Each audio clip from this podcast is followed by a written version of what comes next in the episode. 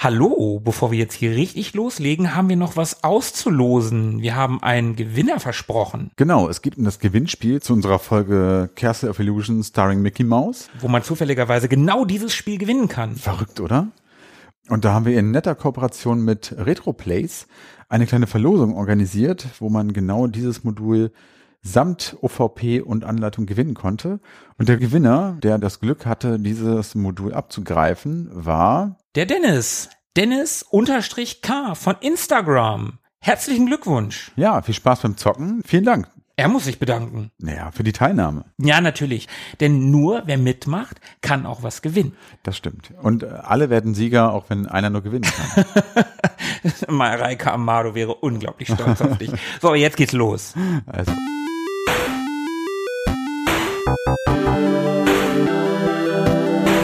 Ewig gestern. Der Podcast über Retro-Spiele und Popkultur. Vergangenes und aktuell gebliebenes. Die Retro Boys gehen mit euch der ganz großen Frage nach. War früher wirklich alles besser?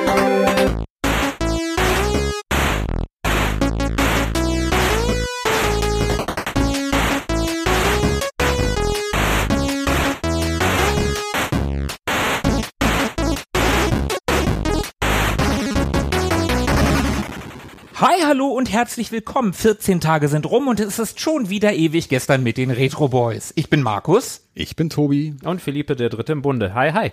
Ja, und mehr werden es auch nicht. Ja, wo, wo ist das Hallo Sebastian? Tja, Sebastian glänzt heute durch Abwesenheit. Er hat aber auch einen guten Grund. Ja, das stimmt. Sollen wir verraten? Ja, ich würde sagen, oder? Ich habe ich hab ihn gefragt, wir dürfen es verraten. Ah, Hast du auch die Zweite im Bunde gefragt, ob wir es verraten dürfen? Äh, nee, aber wer jetzt die zweite, ne? Also ja. Was für ein Bund? Ja, genau. Ja, sehr gut, sehr gut. Ja, stimmt. Habe ich eben gar nicht gerafft. Na komm, los, raus damit. Sebo heiratet. Und dann wird ein bisschen geflittert und ja, irgendwie scheint er das wichtiger zu finden als den Podcast. Muss er wissen. Nehmen wir hin. Ja. Schöne Grüße an der Stelle. Heute, wir zu dritt mal wieder. Und wir erfüllen Markus heute einen Wunsch. Und wir sprechen über ein Spiel, mit dem er sehr viel Nostalgie verbindet. Naja, ja, ja. Also ja, tue ich, aber es ist ja nicht mein Wunsch gewesen, Tobi. Du hast das Spiel auf den Plan gebracht. Ich habe das dankend aufgenommen, weil ja, ich habe einen großen Nostalgiefaktor oder die Nostalgiebrille auf bei diesem Spiel. Es ist nämlich eines meiner liebsten und schönsten Kindheitsspiele. Es geht heute um Alex Kidd in Shinobi World. Und ich mach gleich kurz und knapp mal die Key Facts, dann haben wir das schon mal hinter uns. Das Spiel ist von Sega in-house entwickelt worden, kam 1990 auf dem Sega Master System. Sehr spät in der Lebensspanne der Konsole. Da ist das Mega Drive in Japan schon zwei Jahre auf dem Markt gewesen. Und es handelt sich um ein Jump'n'Run. Das äh, zweifelsohne. Und in dem Ganzen steckt auch so ein klein bisschen Tragik. Wieso? Das wird sich im Laufe der Folge noch zeigen. Aber eins nach dem anderen. Genau, 1990. Was war denn los? Ich habe irgendwie ein Déjà-vu. So, Als hätten wir das vor kurzem erst gehabt. In was für einen Kontext wurde denn Alex Kidd in Shinobi World hineinprogrammiert? In 1990 in den Kontext unter anderem von Castle of Illusion, ne? Haben wir neulich erst drüber gesprochen. Ja, okay, jetzt klingelt's bei mir. Mhm. Mhm, mhm. Und da haben wir ja schon ein bisschen was aufgezählt, was damals so in war oder frisch war. Da war Super Mario World, Super Mario 3, Turrican, Monkey Island, das erste damals, Wing Commander und viele weitere. Was man vielleicht noch erwähnen kann, ist, dass 1990 einfach ein sehr wichtiges Jahr auch für Nintendo gewesen ist, in dem viele bedeutende Titel erschienen sind. Zweifelsohne wird das mit dem Erscheinen des Gameboys zu tun haben. Da kamen aber auch auf dem NES wichtige Spiele heraus. Mega Man 3 zum Beispiel, Dr. Mario, wobei es das natürlich auch auf dem Gameboy gibt. Und ansonsten wären da noch das großartige Loom, Elvira, Supercars oder zum Beispiel einer meiner persönlichen Lieblinge, kennt wahrscheinlich keine Sau, The Spy Who Loved Me. Ja, ich kenne es natürlich auf Du Amiga. kennst natürlich, ja. Aber äh, wir müssen jetzt zu Sega kommen. Ja.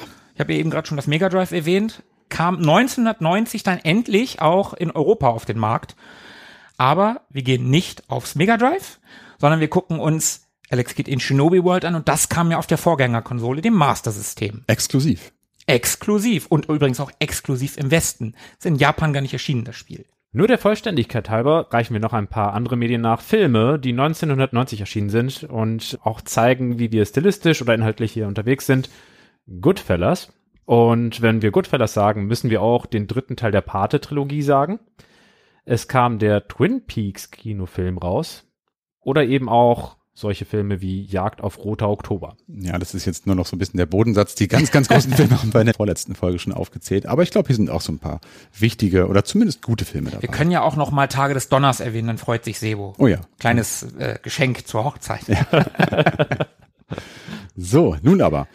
Bevor wir gleich ins Spiel richtig einsteigen, müssen wir einmal klären, wie so unsere Verbindung zu Alex Kidd sind und vielleicht auch zu Sega, die es ja zu der Zeit nicht so ganz einfach gehabt haben. Aber Markus, du als bekennendes Sega-Kind, yes. wie, wie, ist denn so dein Deal mit Alex Kidd? Ja gut, mein Deal mit Alex Kidd, ich habe ja als allererste Konsole, eigene Konsole, ein Master-System von meinen Eltern geschenkt bekommen, habe mit Nintendo demnach keine echten Berührungspunkte gehabt. Wenn man mal in die Zeit zurückguckt, irgendwann Ende der 80er war in Europa das Master-System tatsächlich die meistverkaufte Konsole, also von wegen NES und so. Das war gar nicht so groß. Das Master-System war sehr groß in Europa. Und darum, in meinem Freundeskreis hatte auch keiner eine Nintendo-Konsole damals. Und klar kannte ich Mario und fand Mario irgendwie auch cool aus den Kaufhäusern und so. Das fand ich schon geil. Aber gab's halt nicht. War ja Sega, ne? Master-System. So, und dann hat man natürlich ein Pendant gesucht. Und da ist mir halt Alex Kid untergekommen. Und das war das Maskottchen damals, da kommen wir auch gleich noch zu von Sega und auch das Maskottchen des Sega Master Systems. Und ich habe ja noch das, nicht das ganz erste, aber eines der früheren Master Systeme, also das Master System 1 gehabt. Und da war Hang-On eingebaut. In den späteren Master Systemen war ja dann tatsächlich Alex Kidd in Miracle World eingebaut. Das hatte ich aber auf Cartridge. Habe ich auch immer noch auf Cartridge. Also es steht halt zu Hause im Schrank. Und das habe ich auch ganz gerne gespielt. Fand ich ganz cool. Alex Kidd mochte ich und hab dann auch, ich kann mich daran erinnern, dass ich Alex Kit in Hightech World, glaube ich, gekauft habe. Mhm. Hab das dann zu Hause in die Konsole gepackt und das war, kommen wir auch gleich noch zu, halt nicht so ein klassisches Jump and Run. Da musste ganz viel gelesen werden und alles auf Englisch. Mhm. Haben wir wieder zurückgebracht. Habe ich was anderes für gekriegt. Ja, ja. Okay, witzig. Und ich weiß nicht mehr, was ich bekommen habe dafür. Vielleicht Alex Kid in Shinobi World. Das ist ja, wie gesagt, 90 erschienen. Das muss also eines meiner ganz, ganz späten Master System Spiele gewesen sein. Und das Spiel habe ich geliebt. Zu Recht. Ah, gucken wir mal, wie das so, wie das Fazit. Wir wollen nicht vorgreifen, ne? Wie das Fazit, ob das heute noch kann. Damals habe ich das Spiel geliebt. Ich konnte es irgendwann wirklich auswendig. Ich wusste, wo Geheimgänge sind. Ich wusste, wo Extraleben versteckt sind. Ich habe das Ding, ich weiß nicht, mit wie viel Leben am Ende abgeschlossen. Weiß ich nicht. Ich habe das jedes Mal durchgespielt. Und ist ja auch kein langes Spiel, können wir auch schon äh, mal erzählen. Also für mich ist Alex Kidd eine ganz tolle Figur. Ich mag Alex Kidd. Mhm. Wie ist bei dir, Tobi? Naja, so rein historisch habe ich eigentlich überhaupt keinen Deal mit dem Spiel. Das hat sich gereimt. Mhm. Geschweige denn mit Alex Kidd als Maskottchen oder Sega im Allgemeinen, außer vielleicht den paar Erinnerungsfetzen, die ich an die ein oder andere Runde auf deinem Master-System habe, Markus. Da haben wir sicherlich auch mal zusammen gespielt, aber ich habe da keine richtigen Erinnerungen dran. Eine Sega-Konsole habe ich auch nie besessen und in meinem Freundeskreis, da waren wir anscheinend in unterschiedlichen unterwegs, da war er, Mario und Nintendo zu finden. Also Sega hatte da, glaube ich, eigentlich so fast niemand. Aber ich habe mich da auch nie so richtig auf irgendeine Seite geschlagen. Ich war nun mal mit Nintendo eher sozialisiert, fand aber trotzdem Sega und somit auch Alex Kid irgendwie immer cool. Aber speziell zu diesem Spiel habe ich eigentlich keine echte Verbindung. Na gut, lass ich durchgehen. Die ist erst sehr viel später entstanden, nämlich erst so vor ein, zwei Jahren. Ich wusste ja nun, dass Alex Kidd in Shinobi World ein gutes Spiel sein soll und habe mir das dann irgendwann mal angeschaut und war instant so ein bisschen verknallt. Ich fand's richtig, richtig gut. Das ist ein, zwei Jahre her, hab's dann auch direkt durchgespielt. Und ja, insofern ja ein, eine späte, aber äh, große Liebe, die da entstanden ist. Du greifst schon wieder vor. Ja, Entschuldigung. Philippe, wie war's bei dir? Also Alex Gate kenne ich von damals nur in der Version in Miracle World, also gleich das erste Spiel, das auf dem Master System 2 von meinem Nachbarn vorinstalliert war. Das hatte dann irgendwie ein bisschen so einen Geschmack von, naja, das ist irgendwie so das Spiel, mit dem wir eh kein Geld verdienen, also geben wir es euch mit, damit ihr schon mal so ein bisschen die Konsole ausprobieren könnt, wenn eure Eltern euch nichts dazu kaufen. Das war so der Eindruck, den ich hatte, aber irgendwie so ein bisschen fälschlicherweise.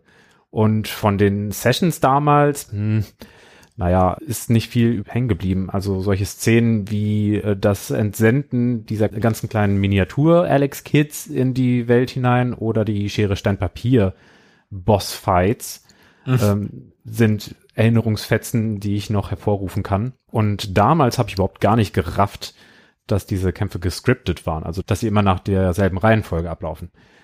Aber wie hätte ich auch drauf kommen sollen? Eigentlich wurde ich immer nur eingeladen, um das erste Level Sonic zu spielen, in World Soccer lang über den Tisch gezogen zu werden oder um meinem Nachbarn dabei zuzuschauen, wie er Alex Kidd gelegentlich durchspielte. Also das waren so meine Berührungspunkte und danach habe ich auch nie wieder so wirklich was von Alex Kidd mitbekommen, dachte, dass es bei diesem einen Eintrag in der IP geblieben ist. Von daher ist schnell abgekürzt und so eine authentische, selbstgewählte Auseinandersetzung wie Tobi hatte ich nicht. Es war erst so die Bürde der Pflicht für die Retro Boys, die mich mit Alex Kidd zusammengebracht hat. Na, dann bin ich mal gespannt, wie es im Fazit ausfällt. Bei dir, Tobi hat schon vorgegriffen und ich habe die rosarote Brille auf. Philippe ist der Einzige, der hier mit äh, professionellem Blick drauf schaut. Ja, so, so, so könnte man sagen. Okay, ich habe ja schon Alex Kidd genannt.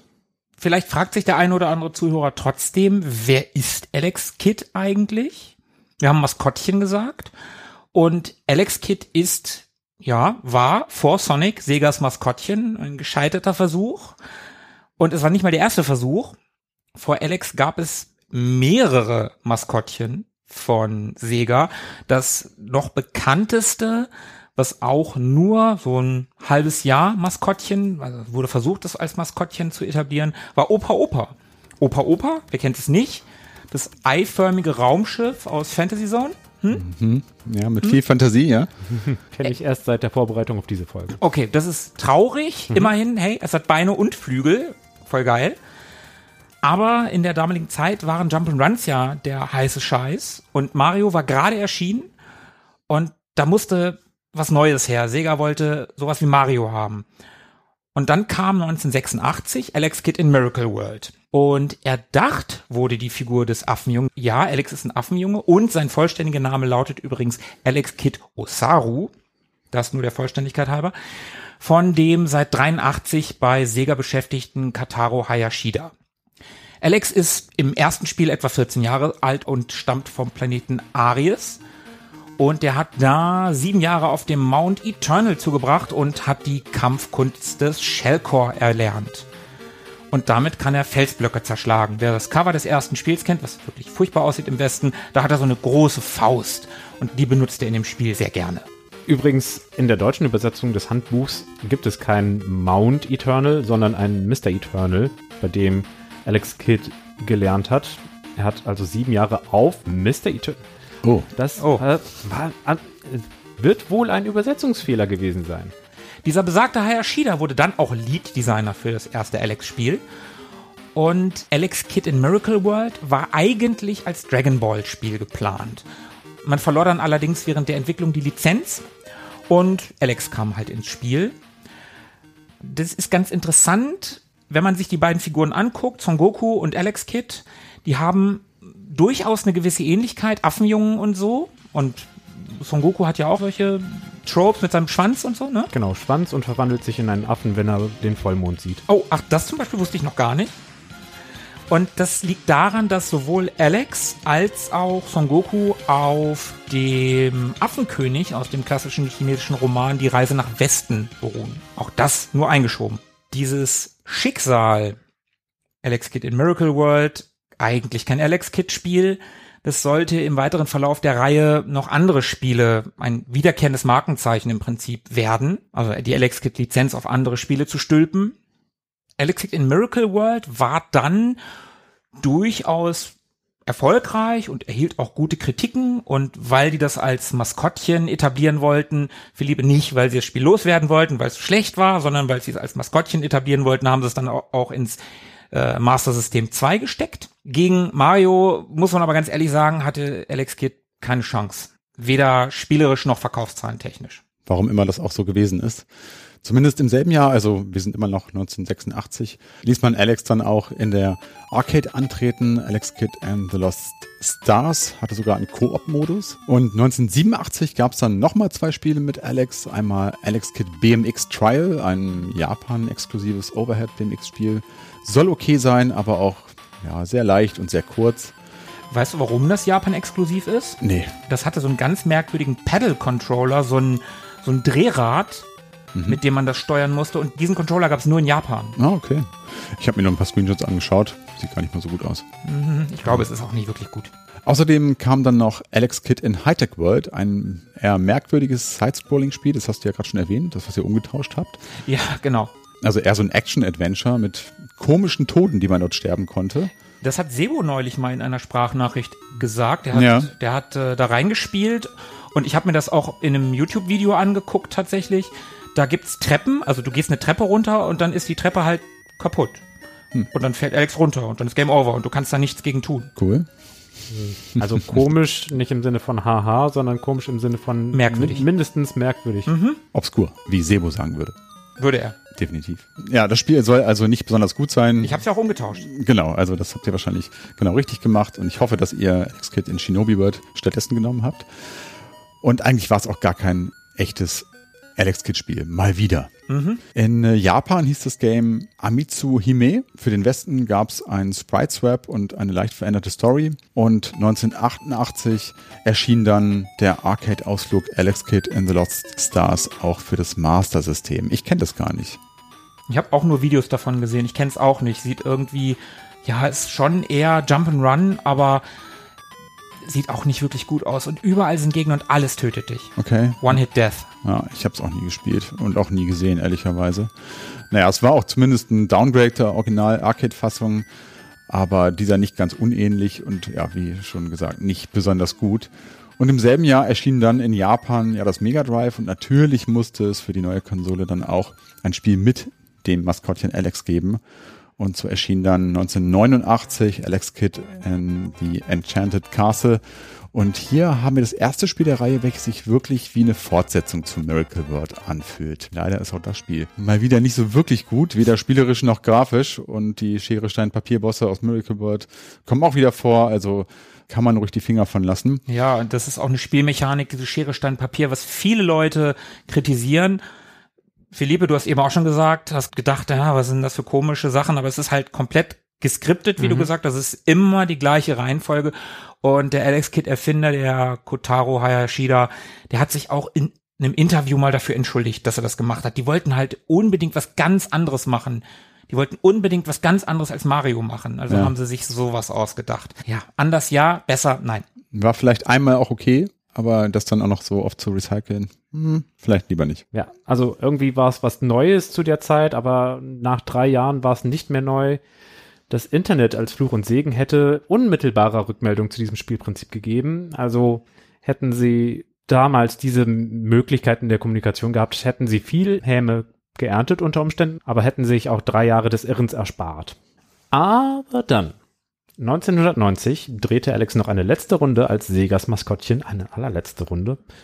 Diesmal allerdings wieder exklusiv, ein Schritt zurück in der Generation auf dem Master-System. Ach, das könnte das Spiel sein, über das wir heute sprechen, oder? Vielleicht. Ich halte es für möglich. Jetzt dürfen wir nämlich vorgreifen. Denn auch hier macht Alex Kidd in Shinobi World wieder keine Ausnahme und das Spiel sollte ursprünglich ein ganz anderes werden, nämlich eines mit dem inspirierenden Namen Shinobi Kid. Aus Gründen, wie Sebo sagen würde.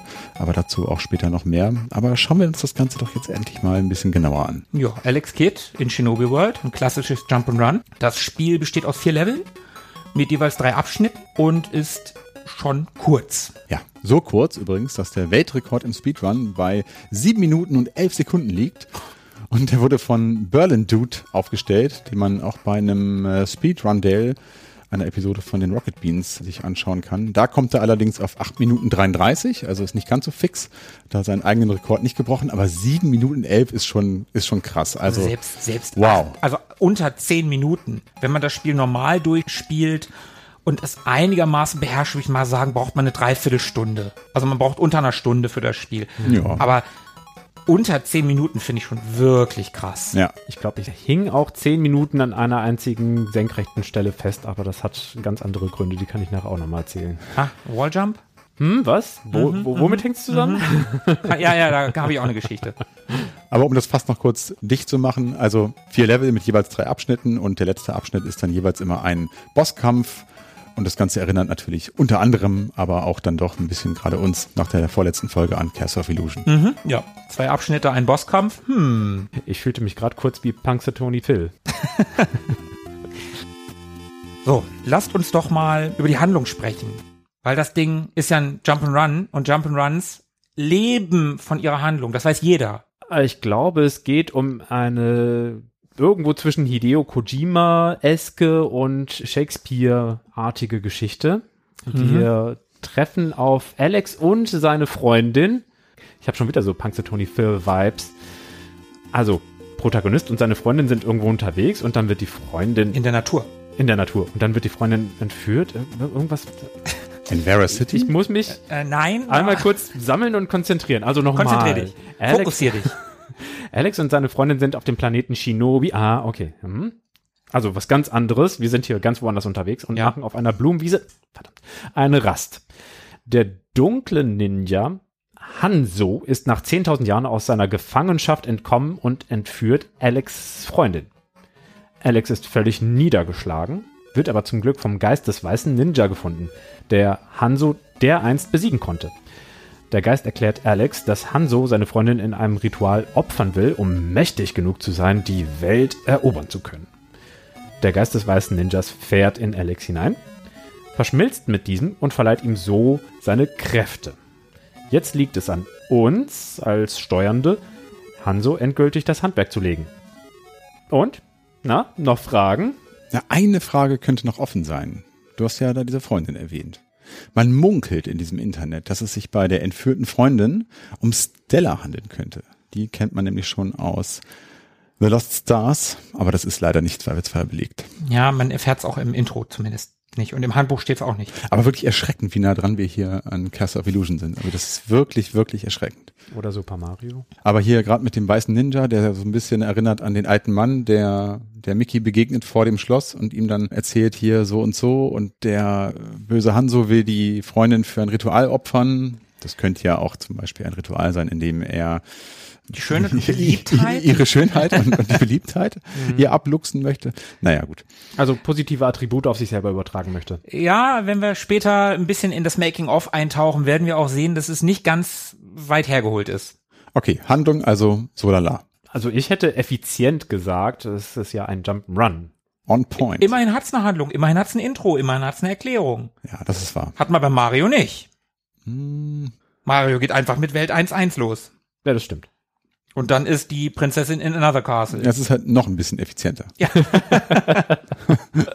Wo wir gerade bei Effizienz sind, lasst uns doch mal über das Spiel reden. Über das Gameplay. Das Ding ist 33 Jahre alt, kommt von einer 8-Bit-Konsole. Und die Frage ist, kann man das heute noch gut spielen? Tobis Antwort ist natürlich, Ja, ja. Du hast ja schon gesagt, du hast dich ein bisschen in das Spiel rein verliebt. das stimmt. Ich finde auch, dass man das noch gut spielen kann. Philippe? Ich finde, mittlerweile kann man es gut spielen. Okay, das musst du gleich erklären. Wir sagen also alle, ja, kann man noch gut spielen. Woran liegt's? Was kann Alex überhaupt? Naja, zunächst mal, er kann hüpfen. Okay. Allerdings nicht auf Gegner, dafür aber auf dem Stand beträchtlich weit.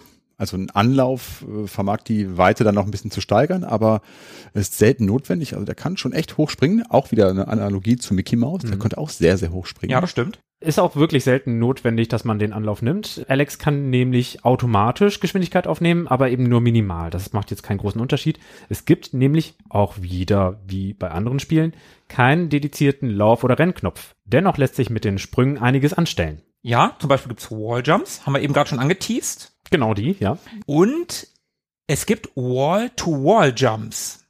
Und das ist ganz spannend. In der Recherche ist mir untergekommen, dass Alex Kidd in Shinobi World das erste Spiel überhaupt war, das die benutzt hat. Walljumps, klar gab's vorher schon, aber Wall-to-Wall-Jumps, um höhere Bereiche, wirklich hohe Bereiche zu erreichen, die scheinen in Alex Kidd in Shinobi World, zumindest laut unseren Recherchen, das erste Mal überhaupt in einem Spiel vorgekommen zu sein. Und ich glaube, das ist auch das, Philippe, was du gerade gesagt hast, was du so semi-gut fandest, ne? Hat noch mal einen Dreh mehr, aber ja, genau so eine Situation. Ja, die kommen auf jeden Fall direkt aus der Hölle. Also das ist wirklich, ja, Fluch und Segen. Erst Fluch, dann Segen, wenn man es kann. Also ich brauchte ein bisschen, bis ich die verinnerlicht hatte. Und dann ging es eigentlich auch. Der Witz ist, das einzige Mal, wo du diesen Wall-to-Wall-Jump wirklich in Anführungsstrichen brauchst, um zu Kisten zu kommen, ist im Hafen in dem Leuchtturm. Mhm. Und der Witz ist, ich habe es ja nun lange, lange nicht gespielt und ich konnte das früher und ich habe da gesessen und ich habe geflucht und ich habe gedacht, was ist denn hier los? Warum kann ich diesen Walljump nicht mehr? Und ich bin da immer wieder, war halb oben und dann bin ich wieder runtergefallen und wieder hoch und Viertel oben und so weiter und so weiter. Und irgendwie, ich weiß nicht genau warum, habe ich den Ton ausgemacht. Und plötzlich ging es sofort. Ich konnte sofort hoch, ich habe das sofort wieder gemacht. Der Sprungton, ne, dieses Whip, Whip, wenn er springt, Mhm. der ist irgendwie ganz leicht off. Und auch beim zweiten Mal durchspielen, ich habe es ja dann nochmal durchgespielt, habe ich dann sofort den Ton ausgemacht und ich habe es sofort hochgeschafft. Ja, ich glaube, dein Gehirn synchronisiert irgendwie dieses Geräusch mit den, mit den Bewegungen, die du machst. Genau, aber die sind nicht hundertprozentig Mhm. synchron und ich habe es, kann man vielleicht auch noch mal kurz einschieben, ich habe es auf meinem Analog Mega SG gespielt, also einer High-End-Klon-Konsole mit FPGA-Chips, die äh, simuliert im Prinzip Mega Drive und da gab es einen Adapter dazu für Master System-Spiele. Ich habe mit echter Cartridge gespielt und ich habe mit echtem Master System-Pad gespielt, mit Kabel. Also näher dran geht es nicht. Verzögerung fast gar nicht, außer durch den OLED-Fernseher vielleicht. Daran kann es definitiv nicht gelegen haben. Und das zeigt mir Ton aus, dann ging's. Wie habt ihr es gespielt? Ja, daran hat es sicherlich nicht gelegen, denn ich hatte die Probleme ja auch und ich habe es emuliert gespielt auf meinem MacBook mit OpenEMU, ein sehr, sehr schöner Emulator und einem Bluetooth verbundenen 8-Bit-Do Pro Controller. Das hat total gut funktioniert, aber auch genau an der besagten Stelle, die du eben erwähnt hast. Das äh, hat sich da auch nicht besser dargestellt. Philippe? Bei mir war es auf dem Anbenic RG 552 und da auf Ein Handheld, ne? ist ein Handheld, genau. Also ich wollte mir auf jeden Fall ersparen, irgendwas mit Bluetooth verbinden zu müssen, um da Latenzen wegzubekommen. Das hat mich bei anderen Spielen schon immer ein bisschen aufgehalten. Bilde ich mir ein. Das hat nichts mit meinen Fähigkeiten zu tun. ähm, Du bist nicht älter und langsamer geworden, Philippe. Das kann nicht sein. auf der Gelos-Partition läuft die Emulation Station. Ja. Und äh, da ließ sich das total gut spielen. Allerdings äh, habe ich den Sound nicht zum Laufen bekommen. Hatte dementsprechend mit äh, einem einfachen Wall-to-Wall-Jump gar kein Problem. Das war auch recht spannend. Ähm, womit ich Probleme hatte, ist mit einer Spezialfähigkeit von Alex Kidd. Da kann ich ja gleich nochmal einschieben. Am besten, wenn wir bei Alex Fähigkeiten bleiben. Welche Fähigkeit können wir denn noch erwähnen? Alex Kidd hat einen Angriff, klassischerweise. Wir haben ja schon gelernt, er kann eigentlich seine Faust benutzen, macht er hier nicht. Hier hat er ein Katana, also ein Ninja-Schwert. Und das kann temporär verbessert werden. Es gibt da so Kisten, die rumstehen und da sind Power-Ups drin oder Dinge. Eins davon ist ein P und damit kann er sein Katana verbessern. Das hat dann so einen kleinen Schweif über sich, so eine Schwunganimation, die auch dafür da ist, um Dinge abzuwehren. Das ist ganz cool. Und daneben gibt es noch in besagten Kisten eine weitere Waffe, nämlich Wurfpfeile, also Shuriken. Und mit denen wird das Spiel schon fast zu einem Run and Gun. Ja, die sind echt cool, wenn man die mal hat. Macht vieles einfacher. Dann gibt es noch Herzen in den Kisten. Und das ist ganz gut zu wissen. Alex Kidd hat in diesem Spiel kein One-Hit-Death. Er startet mit drei Hitpoints. Du kannst drei weitere Herzen in den Levels finden, dann auf sechs Hitpoints kommen. Wenn du dann noch eine Kiste mit einem Herz findest, wo eigentlich ein Herz drin wäre, ist ein extra Leben drin. Also so kann man sich, wenn man auf seine Hitpoints aufpasst, wenn man sechs hat und dann weitere Kisten finden, schön seine Leben nach oben treiben. Das ist sehr, sehr hilfreich. Aber wir kommen noch mal zu den Angriffen. Tobi, was hat er noch? Genau, es gibt noch ein Power-Up, da kann sich Alex in einen Tornado verwandeln und schleudert weitere Tornados kreuz und quer über den Bildschirm. Erinnert so ein bisschen an Golden Axe, fand ich. Und die prallen dann am Rand ab und fegen dann mehrfach durch die Szene und ja, vernichten alles, was so im Screen kreucht und fleucht und dezimiert halt ja, so ziemlich jeden sichtbaren Gegner. Man sagt, dass man irgendwie auch aus diesem Tornado raushüpfen kann, habe ich mal erfahren, aber wie das gehen soll, keine Ahnung. Habe ich nie probiert, um ehrlich zu sein. Ich habe immer versucht, mich so lange wie möglich mit diesem Tornado zu bewegen. Ja, also scheinbar kann man da raushüpfen und dann ja, macht der Tornado, was Tornados so machen und parallel kann man dann eben auch andere Dinge noch veranstalten. Ah, okay. Aber Alex mächtigster Spezialangriff sozusagen ist einer, den er an vertikalen oder horizontalen Stangen oder Seilen ausführen kann. Da kann er sich dann nämlich um seine eigene Achse drehen, also wie so ein Turner kann man sich das vorstellen. Wie so ein Und- Rektur, ne? Genau, wie ein Rekturner. Und wenn man dann den Button loslässt, dann fliegt er als Feuerkugel so linear durch den Screen und ja, räumt alles aus dem Weg, was sich da eben gerade in dieser oder auf dieser Achse befindet. Man kann das auch ein bisschen steuern. Ja? Ja, man kann das steuern. Die Also- Flugbahn Genau. während des Fliegens? Ja, Ah, das hab ich nie kannst gemacht. du leicht, das ist nicht viel, aber du kannst sie leicht steuern. Okay. Na, so nach dem zweiten, dritten Versuch weiß man dann schon in etwa, an welchen Stellen das sinnvoll ist, in welcher Höhe zu machen, weil man dann eben weiß, wo welcher Gegner sich gerade befindet.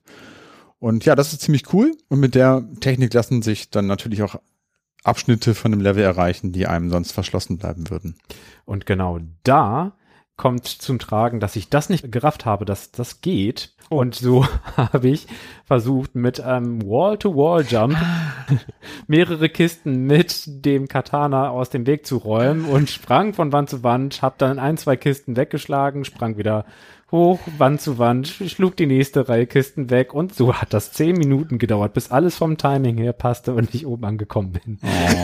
Und am nächsten Tag oder so stelle ich fest, Alex Kidd kann was? Das ist gemein.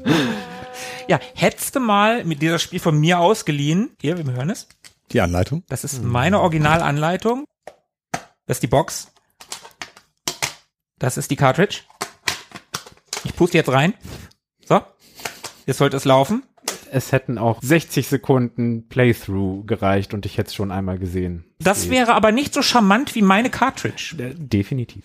Was kann man denn mit dieser Spezialattacke noch, außer alles aus dem Weg fegen, was einem so in die Quere kommt? Geheime Bereiche erreichen. Die scheinen auch ein paar Mal in dem Spiel aufzutauchen. Da sollte man, um die zu finden, beispielsweise darauf achten, dass die Oberseite von Steinen in einer Wand die gleiche Oberfläche hat wie die auf dem Boden. Gelangt man dorthin, kann man zum Beispiel besonders schwierige Bereiche überspringen oder abkürzen. Oder in so geheime Räume kommen. Ein paar davon wusste ich noch. Und da gibt's auch Kisten. Ja, genau, da gibt's dann Kisten. Es gibt so eine Stelle, da kommst du in so eine Tür und dann müsstest du eigentlich weiter, also direkt am anderen Ende ist dann der Exit und dann siehst du aber, da sind so diese leuchtenden Steine, die man kaputt schlagen kann. Und dann siehst du da unten eine Kiste und dann fragt man sich, wie zum Geier komme ich da hin? Da musst du wieder raus und musst zurück und nochmal runter und dann hast du da genau diesen Bereich, wo du danach gucken musst, nach diesen Steinen in der Wand, die auch so eine Bodentextur quasi haben. Das ist ja fünf vor Backtracking. Hast du das rausgefunden oder irgendwo Das habe ich als? Kind irgendwann mal rausgefunden. Ja, Ah, ja, okay. als Kind war ja nichts mit Internet und so. Ich habe das ja wirklich Anfang der 90er gehabt, das Spiel. Hm. Äh, ich habe keine, keine Sega-Zeitschriften oder so damals gelesen. Also das habe ich irgendwann herausgefunden, irgendwie. Ja, man hat ja viel Zeit. Ja, genau, genau. Ich habe das Spiel ja auch hundertmal durchgespielt, weil es ja auch so kurz ist. Ja. Wir haben ja gerade schon die Bosse erwähnt. Also in jedem dritten Abschnitt eines Levels finden wir ja dann den Boss und das sind eigentlich typische Pattern-Bosse, wie das so war in damaligen Spielen. Vielleicht mit einer Ausnahme. Es gibt da so einen Helikopter spuckenden, ja, was ist das? Ein Raumschiff mit Gesicht oder so? Ja, ganz komisches Ding. schrecklich, aber da kommen wir auch gleich nochmal drauf zu sprechen. Und was man vielleicht auch noch erwähnen kann, am Anfang eines jeden neuen Levelabschnittes werden die Hitpoints wieder auf drei zurückgesetzt. Das ist ein bisschen schade. Oder Gott sei Dank. Wieso? Je nachdem, wie man die Levels beendet. Ja, ja, das stimmt, freut das man ja, sich, dass okay, man ja, du hast vollkommen recht. Aber ich hatte ein paar Mal die Situation, dass ich mir so fünf oder sechs Hitpoints aufgebaut hatte und dann ja, kommt man irgendwie in den zweiten Level und alle sind wieder futsch. Aber ja, stimmt, wenn man nur einen gehabt hat am Ende, freut man sich, äh, dann wieder auf drei zu kommen. Da gebe ich dir recht. Ich habe mich oft gefreut bei diesem Spiel. Ja, vor allen Dingen bei dem besagten helikopterspuckenden Raumschiff. Ja. Den habe ich mit einem gerade so geschafft.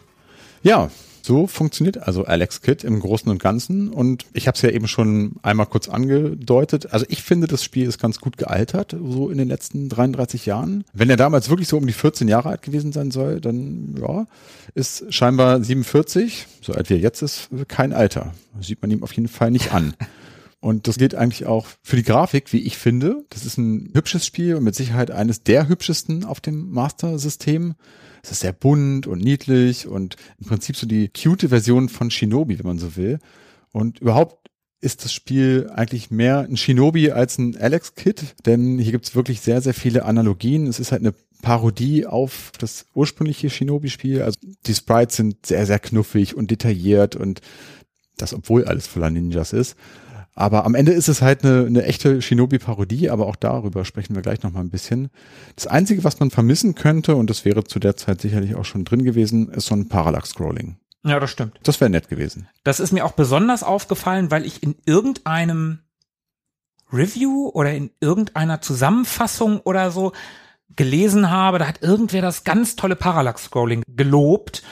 Und dann habe ich gedacht, ah, das Spiel hatte doch kein Parallax-Scrolling. Habe ich mir das angeguckt und habe wirklich in jedem Level darauf geachtet und gedacht, nein, überhaupt kein, also gar kein Parallax-Scrolling. Null. Es war die böse KI übrigens, die uns das vorgaukeln wollte. Okay, dann, dann, dann, dann war das da, was du da rausgesucht hast. Ja, wir hatten aus Spaß mal im Vorfeld für die Recherche den Chat GPT befragt, was der so an Informationen zusammenfischen kann. Und ja, da kommen dann genau solche Dinge mal raus. Ja, also, also, liebe huiuiui. Podcast-Freunde, wenn ihr sowas machen wollt, benutzt es nicht. Macht euch selber die Arbeit. Da kommt nämlich auch schon mal Müll bei rum. Beziehungsweise, ja, Quellen checken. Ist Genau. Immer, wichtig. Ja, Parallax-Scrolling hat man sich bestimmt auch gespart, weil die Ressourcen knapp waren und das haben sie schon ziemlich sinnvoll umgesetzt und eingesetzt, was sie da hatten. Also, wie Tobi schon sagte, sehr farbenfroh. Ich finde die Farben auch sehr schön kräftig und es ist alles ein rundes Bild. Es flackert eigentlich gar nicht. Es ist sehr Mhm. solide. Das macht echt Spaß, sich das anzuschauen. Auch wenn es vielleicht ein bisschen kindlich wirkt, aber das ist einfach der 8-Bit-Hardware geschuldet. Und auch diesem cutesy-Style, ne? Also diesem Parodie-Style. Ja, das äh, kommt dem Ganzen einfach entgegen. Setzt sich der Cutesy-Style in den Leveln fort oder sind die noch mal ein bisschen näher an Shinobi dran? Nö, die sind auch schon nah an Shinobi, aber in cutesy halt, ne? Wir haben ja schon festgestellt, ist ein kurzes Spiel. Tobi, du hast gesagt, sieben Minuten elf. Ja. Wir haben es, wie gesagt, nicht ganz so schnell gespielt. Wir haben uns Zeit gelassen, haben uns halt die cutesy-Level angeguckt. Was haben wir denn? In dem Spiel werden die Level auch als Rounds bezeichnet. Und der erste Level, der, die erste Round heißt Kabutos Area. Und der Boss ist, zur Überraschung aller, Kabuto. Der erste Teil, das ist ein ziemlich geradliniger Level, ein Stadtlevel. Es gibt ein paar Gegner, es gibt kaum Hindernisse, man lernt die Basics, also man kann da auch schon mal diesen Feuerball machen, an zwei Stellen sogar. Und diesem Level sieht man halt ganz besonders an, dass er vom ersten Shinobi inspiriert ist. Im zweiten Abschnitt gibt's dann eine Baustelle, ein Hochhaus, es geht also vertikal nach oben. Und der dritte Abschnitt ist dann der Boss Kabuto. Der ist ziemlich einfach. Vor allen Dingen, wenn man, man kann im ersten Abschnitt diese besagten Wurfpfeile, die Schuriken finden. Und wenn man die hat, dann ist das super easy. Also Kabuto ist, ich bin da reingekommen, Feuertaste die ganze Zeit und der hat mich nicht einmal getroffen. Der wirft dann so Feuerbälle, wird nach ein paar Treffern klein, dann muss man sich ducken. Alex Kidd kann sich übrigens ducken, das haben wir noch nicht gesagt. Ja. Also der kann auch auf Bodenebene schlagen und schießen oder die Pfeile werfen. Und dann ist das wirklich ganz, ganz schnell gemacht. Also Kabuto ist wirklich sehr, sehr leicht. Ja, das stimmt. Das ist ein sch- schönes Level, schöne Runde, um reinzukommen. Ja, Ein Tutorial sozusagen. im Prinzip ja. Ja. Round 2. Raid of the Helicopters. Und da haben wir eben diesen Boss, der nicht ganz definierbar ist und aus seinem Bauch seine ganzen Heli-Kinder rauslässt. ja. Der heißt auch nur Heli, ne? Der heißt Heli. Na, vielleicht hätte was rotieren sollen, dann hätte man mehr erkannt. Oh, Heli. Der erste Teil findet in einem Hafengebiet statt. Da kann man in einen Leuchtturm und ein Schiff kann ebenso betreten werden. Der Leuchtturm ist ja das, wo du die Probleme, Philippe, mit dem Walljump und dem gleichzeitigen Zerstören von Steinen hattest. Damit hatte ich gar keine Probleme. Es wurde erst hinterher zum Problem, als ich festgestellt habe, dass es völlig unnötig war. Hier bin ich übrigens über eine Stelle gestolpert. Ich weiß gar nicht, ob ich das schon erzählt habe. Da ist mir was passiert oder was aufgefallen, das wir bei Castle of Illusion positiv hervorgehoben haben, nämlich während dort die Plattformen, auf die man hüpfen kann, mit so Effekten versehen waren. Bei Castle of Illusion meinst du? Genau, um sie besser als so ja, interaktives Element identifizieren zu können, verschwimmen die hier teilweise so ein bisschen mit dem Hintergrund. Also hatte ich zumindest das Gefühl. Und das hat dazu geführt, dass ich so Fensterbretter, die man im Hintergrund auf Gebäuden sehen konnte, für Plattformen gehalten habe. Und da wollte ich drauf hüpfen. Und naja, das hat nicht geklappt, weil es waren keine Plattformen und dann bin ich ins Wasser gefallen. Das ist ganz schön witzig. Das hattest du uns erzählt. Okay. Und ich habe dann auch überlegt, wa- wa- wa- was meint er denn? Und dann habe ich dieses Spiel gespielt und habe da auch gar nicht mehr groß drüber nachgedacht und habe den zweiten Level halt durchgespielt. Und das ist mir überhaupt nicht zu keiner Sekunde passiert oder aufgefallen in irgendeiner Form. Habe ich überhaupt nicht gesehen. Vielleicht waren die Hintergründe so schön gestaltet, dass man alles für interaktiv hielt. Sonst kann es schnell mal sein, dass man den Hintergrund eher ignoriert oder blind dafür ist. Naja, Philippe, wie geht's denn da im zweiten Teil weiter? Da kam die große Erleichterung. Unter Wasser gibt es nämlich keine Fenstersimse. Aber eine Erleichterung war es trotzdem nicht. Man war sehr erleichtert, weil man ständig aufwärts trieb.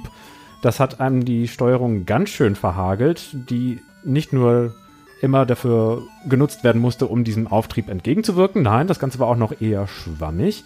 Schwammig wie Schwimmen. Man schwimmt eben nicht so gesteuert, nicht so kontrolliert, wie man laufen würde.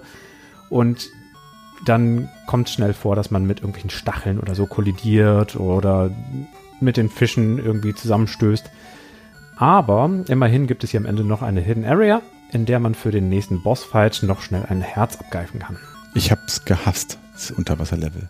Ehrlich? Ja, ganz schlimm. Also ich habe am Anfang extra immer dafür gesorgt, dass ich noch so auf der Oberfläche kann man ja so hüpfen, ne? So ein Stück weit, aber das ist leider auch nicht allzu viel. Und dann, boah, ich fand's ganz, ganz schrecklich. Also mit diesen Haifischen, die da so Die hin und Haie her schwimmen. schwierig. Und auch diese Dinge, mit denen man kollidieren kann und mit dem Auftrieb und so, das hat mich total genervt. Die schießenden Gegner fand ich unter Wasser nervig. Also Mhm. gäb's nur die Fische, dann hätte ich mich irgendwie damit zurechtgefunden. Aber diese Angriffe über zwei Methoden, also diese geradlinigen, schnellen Schüsse, die in alle Winkel geschossen werden können und die Haie, die einen so ein bisschen anpatrouillieren, das äh, hat mich irgendwie so in, in den Schwitzkasten genommen. Ja, die kommen ja auf einen zugeschossen und das hatte ich vergessen und dann bin ich das erste Mal da rein und wollte ein bisschen runtertauchen, als der Hai so in die andere Richtung geschwommen ist und dachte, jetzt habe ich ja ein bisschen Zeit, jetzt schwimmt er bis zum Ende und dann kommt er zurück. Nee, der dreht sofort um und schießt auf mich zu. Muss man wissen und dann man muss die auch zweimal treffen. Die sind schon schwer oder schwerer. Wir reden immer noch von einem sehr leichten Spiel. Aber wenn man das weiß, ist das schon okay. Mich hat's genervt, aber ich bin auch kein großer Fan von Unterwasserleveln. Wer ist das schon? Ich meine, wer liebt sie nicht? Ja, die haben wir also auch überstanden, die Unterwassergeschichte. Und im dritten Abschnitt haben wir wieder einen Level-Boss. In diesem Fall besagter Heli. Wie gesagt, merkwürdiges Metallgesicht und kleine Helikopter, die ausgeschieden werden. Sage ich jetzt mal so. Und Sagen wir ausgespuckt, das klingt nicht ganz so widerlich. ich fand's ja widerlich. Nein, äh, okay. Ausgespuckt und die schwärmen auf Alex zu. Also es ist eben, wie vorhin schon erwähnt, nicht unbedingt ein Pattern-Gegner, sondern ein Chaos-Gegner. Ja, den fand ich auch sehr, sehr nervig. Ja, passt zum Level davor, das auch schon sehr, sehr nervig war. Da habe ich auch so das erste Mal wirklich Leben verloren. Und als ich das das zweite Mal gespielt habe, ich habe es ja ohne Abspeichern gespielt, bin da mit sechs rein und habe noch einen übrig gehabt. Das war definitiv Tight. der schwierigste Boss, weil der halt keine Pattern hast, die du irgendwie, zumindest habe ich keine erkannt, die du lernen kannst, wo du sagen kannst, okay, hier bin ich sicher, ich muss nach drei Sekunden in die Richtung gehen oder so. Ich habe da kein Nee, Muster gesehen. Chaos-Boss, passt schon. Das einzig Gute ist eigentlich, dass man im oberen Teil des Screens angezeigt bekommt, wie viele Helis man noch vernichten muss. Das haben die ja sowieso, also auch Kabuto im ersten, äh, der erste Boss hatte ja auch, so wie du, Hitpoints. Genau. Und du siehst ja, wie oft du ihn noch treffen musst. Das ist tatsächlich gut. Das hat mir da so ein bisschen, naja, nicht geholfen, aber zumindest Hoffnung gegeben, dass man wusste, okay, zwei noch, die hältst du jetzt auch noch irgendwie durch. Aber selbst dann, wenn du nur noch einen hast, das hatte ich auch ein paar Mal, kam es dann oft vor, dass dann doch nochmal dieser eine Heli um mich gestriffen hat und dann war wieder vorbei. Also das hat mich schon ein bisschen genervt. Also allein dieser Abschnitt würde bei mir gegen einen Speedrun sprechen. Wie auch immer ich das geschafft habe, irgendwie war der Kampf nach 10 Sekunden vorbei. Ich habe einfach nur panisch Buttons gemasht, weil die Helis alle so chaotisch auf mich zukamen und dann war alles vorbei. Und dementsprechend werde ich das Spiel nie wieder spielen, denn sonst würde ich erfahren, was ich dafür eine Niete wäre an der Stelle. Wir sind durch das Tal der Tränen und jetzt kommen wir wieder raus im In Round 3, im Dschungel sind wir hier und da haben wir den Endboss, den Robster. Auch den kennen wir vielleicht, zumindest die Anlehnung, den Lobster aus Shinobi. Aber im ersten Teil geht's erstmal wieder nach oben. Wir müssen einen Wasserfall hoch und später auch noch auf horizontaler Linie durch so eine Art Sumpf uns bewegen. Übrigens kann man hier, wenn man da reinkommt, einmal nach unten springen. Da ist noch eine Plattform und da ist ein Extra-Leben. Da ist eine Kiste direkt vor dir. Da ist dieser Wirbelsturm, dieser kleine Hurricane, in den du dich verwandeln kannst. Die Kiste lässt du erstmal in Ruhe, springst rüber, holst dir das Extra-Leben. Dann verwandelst du dich in den Hurricane, dann nach oben. Solltest du oben irgendwie getroffen werden, lässt dich einfach umbringen. Du verlierst ja nur das Leben, was du unten eingesammelt hast. Und und machst die ganze Chose nochmal. Wieder runter, wieder das extra Leben holen, mit dem Hurricane wieder nach oben, solange bis du oben ankommst mit deinen vollen sechs Punkten. Und dann kannst du weiter extra Leben sammeln. Ah, okay. Als kleiner Tipp. Ein Service.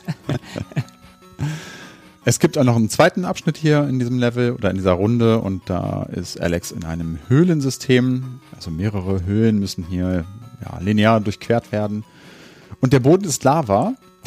Übrigens, da gibt es so Lavatropfen, die, ja, die fallen von der Decke und zerspratzen so noch so auf dem Boden. Da läuft man gerne mal rein. Das ist auch ganz schön fies, weil man denkt eigentlich, ah, okay, der Boden ist frei, der Tropfen ist runtergefallen, aber nein, der spritzt dann nochmal so nach oben. Das ist ziemlich fies. Das ist mir oft passiert. Das ist mir als Kind oft passiert, ist mir wieder eingefallen, als ich das jetzt wieder gespielt habe. Und das ist mir jetzt wieder oft passiert. Du denkst, jetzt ist die Animation vorbei. Nein, es sind immer noch irgendwie ein oder zwei Frames und dann ja, verlierst du einen Hitpoint. Ja, das ist echt gemein. Optisch ist das auch ganz schön dezent. Da sieht man vielleicht noch ein, zwei rote Pixel und die sind genug, um einem so einen ganzen Hitpoint zu klauen. Und auch ansonsten gibt's hier ein paar fiese Stellen. Also da gibt es teilweise so aneinandergereihte Hindernisse, die so auf den ersten Blick so aussehen, dass man da niemals durchkommen wird. Die haben mich ein bisschen erinnert an die ein oder andere Stelle in einem Super Mario Schloss, in so einem Bowser Schloss, wo dann so Feuerstangen sich um die eigene Achse drehen und Feuerbälle hoch und runter und so. Man denkt so, wow, da komme ich niemals durch. Aber die sind alle so aufeinander getimt und abgestimmt, dass man im Prinzip nur einmal loslaufen muss, keine Angst haben darf und dann einfach mit dem richtigen Timing da auch unbeschadet durchkommen kann. Also das habe ich dann tatsächlich auch geschafft, obwohl man sich am Anfang denkt, wow, also das so nach und nach zu meistern, das äh, wird nicht klappen. Das ist, ist das zu krass. vielleicht auch der Bereich, wo du oben einfach über den Level laufen Genau, kannst? genau. Ah ja, okay. Habe ich leider auch erst später herausgefunden, Ja. dass man das machen kann. Das ist auch noch ein Geheimgang da, wo dann diese angespitzten Bambusstangen runterfallen, ne, wenn du da drunter genau. durchläufst und so. Und da gibt's halt eine Möglichkeit, einfach oben, ähnlich wie beim zweiten Level in Super Mario Bros., ne, Ja. glaube ich, kommst du da einfach hoch und läufst einfach über diese ganzen Hindernisse rüber. ja. Ist das auch das Level, wo es die Loren gibt, die Wagen? Du meinst diese, Das ist diese noch- das ist Plattform über der Lava unten? Ja, ja, das ist noch einen später, glaube ich. Das ist in dem Teil. Was ganz schön fies ist, dass du dich mitbewegen musst mit den Loren. Genau. und zwar das, dezent und äh, äh, gut abgestimmt. Ja, ja. Ne? Nicht einfach nach rechts oder links. Du musst Nee, ja nee. wirklich ganz, ganz kurze Wege machen auf dieser Plattform. Ja. Genau darauf wollte ich gerade anspielen. Du sagtest, mit einem guten, beherzten Run, Augen zu und durch, schafft man vorige Hindernisse. Und an der Stelle ist es eben so, dass genau diese Strategie überhaupt gar nicht aufgeht. Ja, man kann nicht stimmt. stehen bleiben, man kann nicht einfach durchlaufen. Es ist das reinste Gewackel. Und wie soll man das bitte in die echte Welt übertragen? So, oh nein, jetzt bin ich aus dem Wagen gefallen, weil ich mich im Wagen nicht bewegt habe. nein, okay, gut. Nehmen wir so hin. Genau. Wir nehmen auch den dritten Abschnitt hin, denn da treffen wir nun endlich auf Robster. Robster, Lobster, ihr wisst. Und der basiert auf dem vierten Boss aus dem originalen Shinobi, dem Lobster. Das war so ein großer roter Samurai. Und Robster ist tatsächlich ein Lobster, also ein Hummer. Das ist wirklich ein bisschen absurd. Das ist total absurd. Das ist geil, das ist voll geil. Super, ja. Und also, der Humor ist wirklich da an der Stelle so ein bisschen weird und Lobster, erinnert ihr euch noch an Revenge of Shinobi, unsere erste Ehrenrunde? Da gab's den Blue Lobster. Lobster, Lobster, Blue Lobster, der Kreis schließt sich.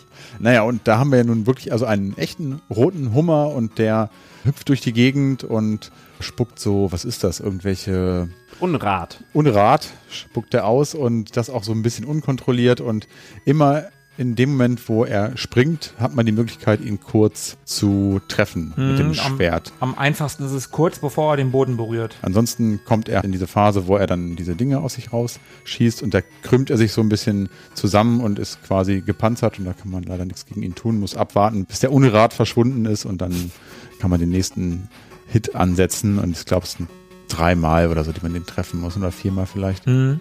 Ja, viermal, so. glaube ich. Ist auch ein bisschen knifflig, aber wenn man einmal gecheckt hat, wann man ihn wie treffen muss, dann Aber das ist Geht halt das wieder auch? auch eine Pattern, ne? ja, auf jeden Fall. Da muss man ein bisschen über seinen eigenen Schatten springen, nicht so viel Angst davor haben, von Unrat getroffen zu werden, im richtigen Moment losrennen und wenn man in seiner Nähe ist.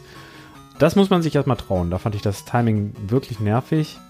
Aber schön, dass er von einem wegspringt, wenn man ihn in der Luft trifft. Mhm. Das erleichtert es einem. Das ist dann wieder sehr ausgewogen von der Mechanik. Und dann sind wir in Round 4, der Battle with the Dark Ninja. Und der Boss ist zur Überraschung aller Hanzo. Wir sind schon im letzten Level. Und in Teil 1 geht es in einen Bambuswald. Da gibt es dann Abgründe, in einen kann man reinsprengen, da kommt man in einen geheimen Teil des Levels. Es gibt einen Teil mit fliegenden oder mit in der Luft schwebenden Baumstämmen. Also die Bäume sind wahrscheinlich so weit hinten, das sind so lange Baumstämme, dass man, also Baumäste, Zweige, mhm. Die sind so weit, dass da hinten im Nebel, da die kann man nicht mehr sehen, die eigentlichen Bäume. Und ich kann die Grafik das einfach noch nicht darstellen. und das ist auch so, so ein Teil, ah, ich und Plattformen, ne? Das war der Teil, den ich am wenigsten mochte. Wir haben einen kleinen Unterwasserteil und hier wird auch die Nähe zu Mario nochmal deutlich. Da gibt es Kanonenkugeln, die aus Rohren geschossen werden. Ja, auch so in unterschiedlichen Höhen. Ne? Also bei Mario kennt man das ja auch. Da sind teilweise diese Kanonenrohre direkt auf dem Boden installiert. Manche sind ein bisschen höher und das hat mich schon sehr, sehr an das erste Mario erinnert, ehrlich gesagt. Der zweite Teil ist dann die Basis von Hanzo. Alles ist sehr naja, nicht nur nüchtern, sondern sogar technisch. Es ist sehr künstlich. Man muss ein paar Objekten ausweichen, warum auch immer man sich seine Homebase so baut, dass man von allem Möglichen erschlagen und äh, zerdrückt werden kann. Und was ein äh, eigentlich doch nettes Erlebnis gewesen ist, zwei der drei vorigen Bosse muss man nochmal besiegen, nämlich Kabuto und Lobster.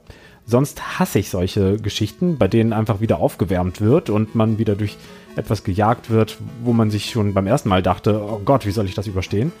Aber diesmal war es wirklich so ein Gefühl von, ich bin an dem Spiel gewachsen und das sind jetzt einfach mal irgendwelche zwischengeschobenen Gegner. Denen kann ich auch ein Ende setzen. Fair dabei, dass sie nicht Heli genommen haben. Oh ja. Hm den, den man, den ich nicht lesen konnte, sondern die beiden, wo wirklich einfach eine Pattern da waren, die du in den Leveln davor hoffentlich gelernt hast und die du nochmal anwenden musstest. Und genau. ich fand, das war okay. Ja, das, das ist Wachstum. Also zweimal demselben Chaos ausgesetzt zu werden. Ja, was soll man da lernen? Wo soll man dran gewachsen sein? Fand ich auch okay, aber gleichzeitig auch so ein bisschen random, dass sie halt nur zwei von ja, okay, den vorherigen Gegnern nehmen. Also ich habe mich gefreut natürlich, ich hätte keinen Bock gehabt, nochmal auf Heli zu treffen.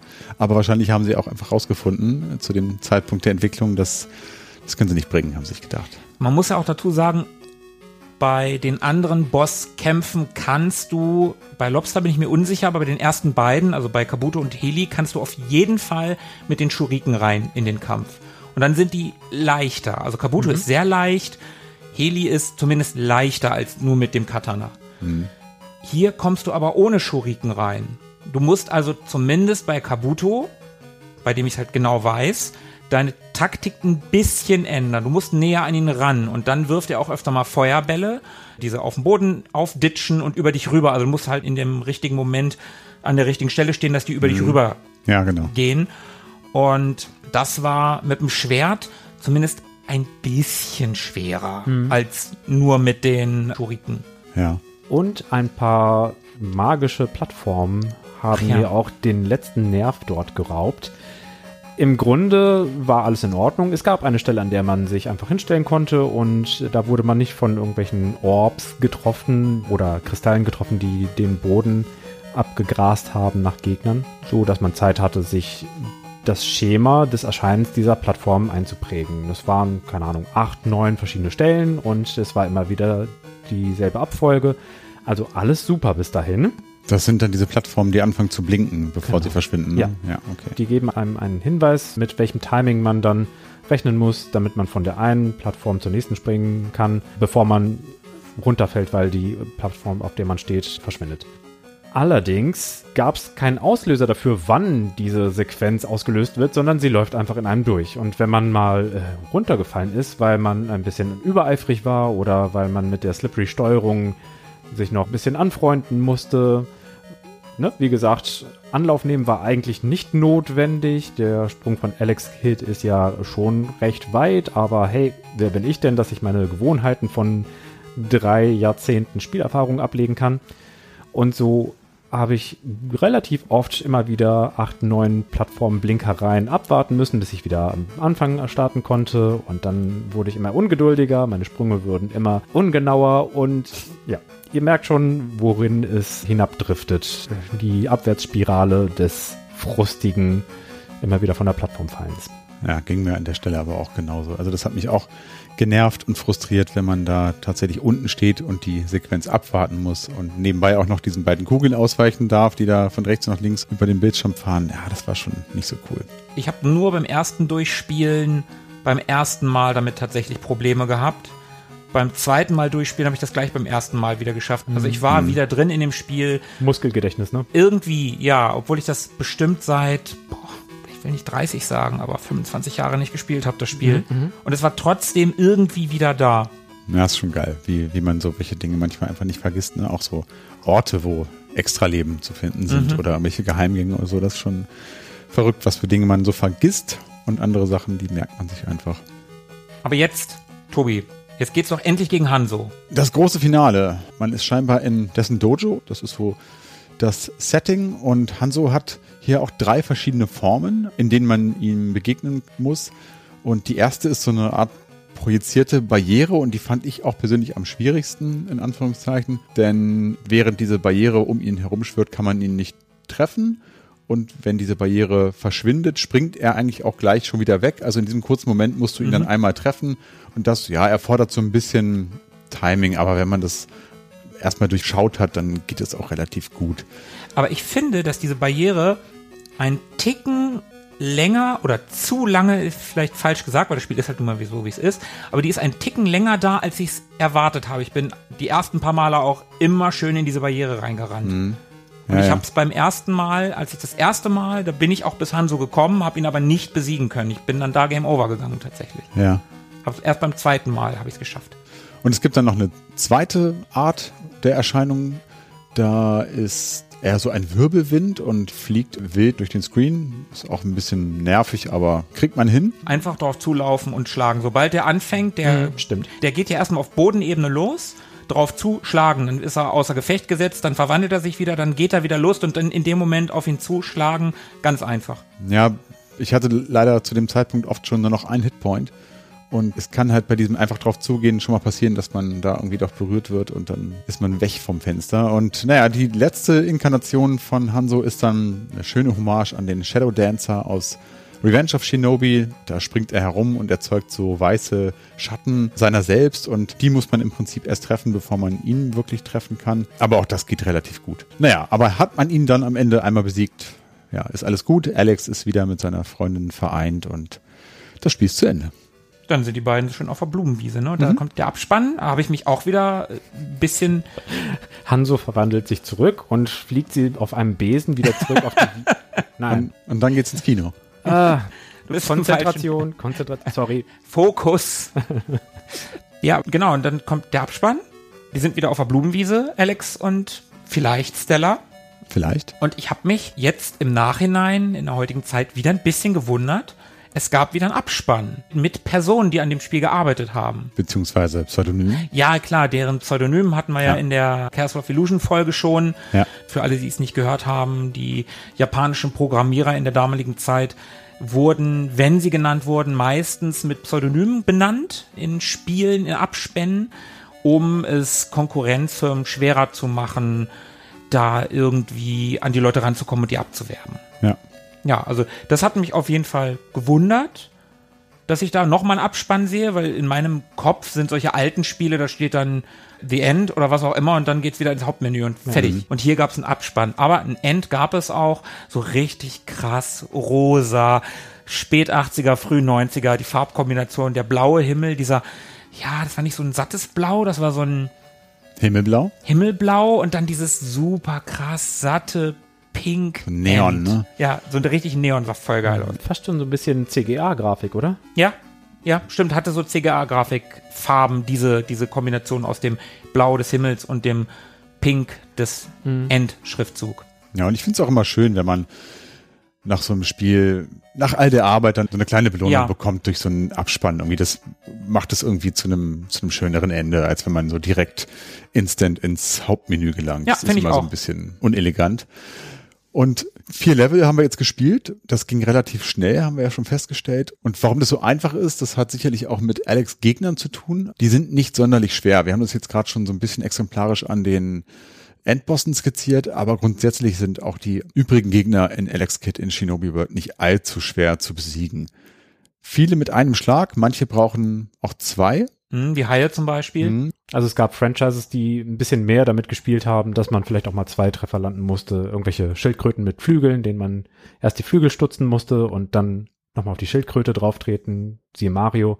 Oder Castle of Illusion, wo wir Clowns mit Einrädern hatten, wo die Einräder gesondert entsorgt werden mussten. Also viele davon gab's nicht bei Alex Kidd in Shinobi World, so dass man relativ schnell an den Gegnern vorbeikam.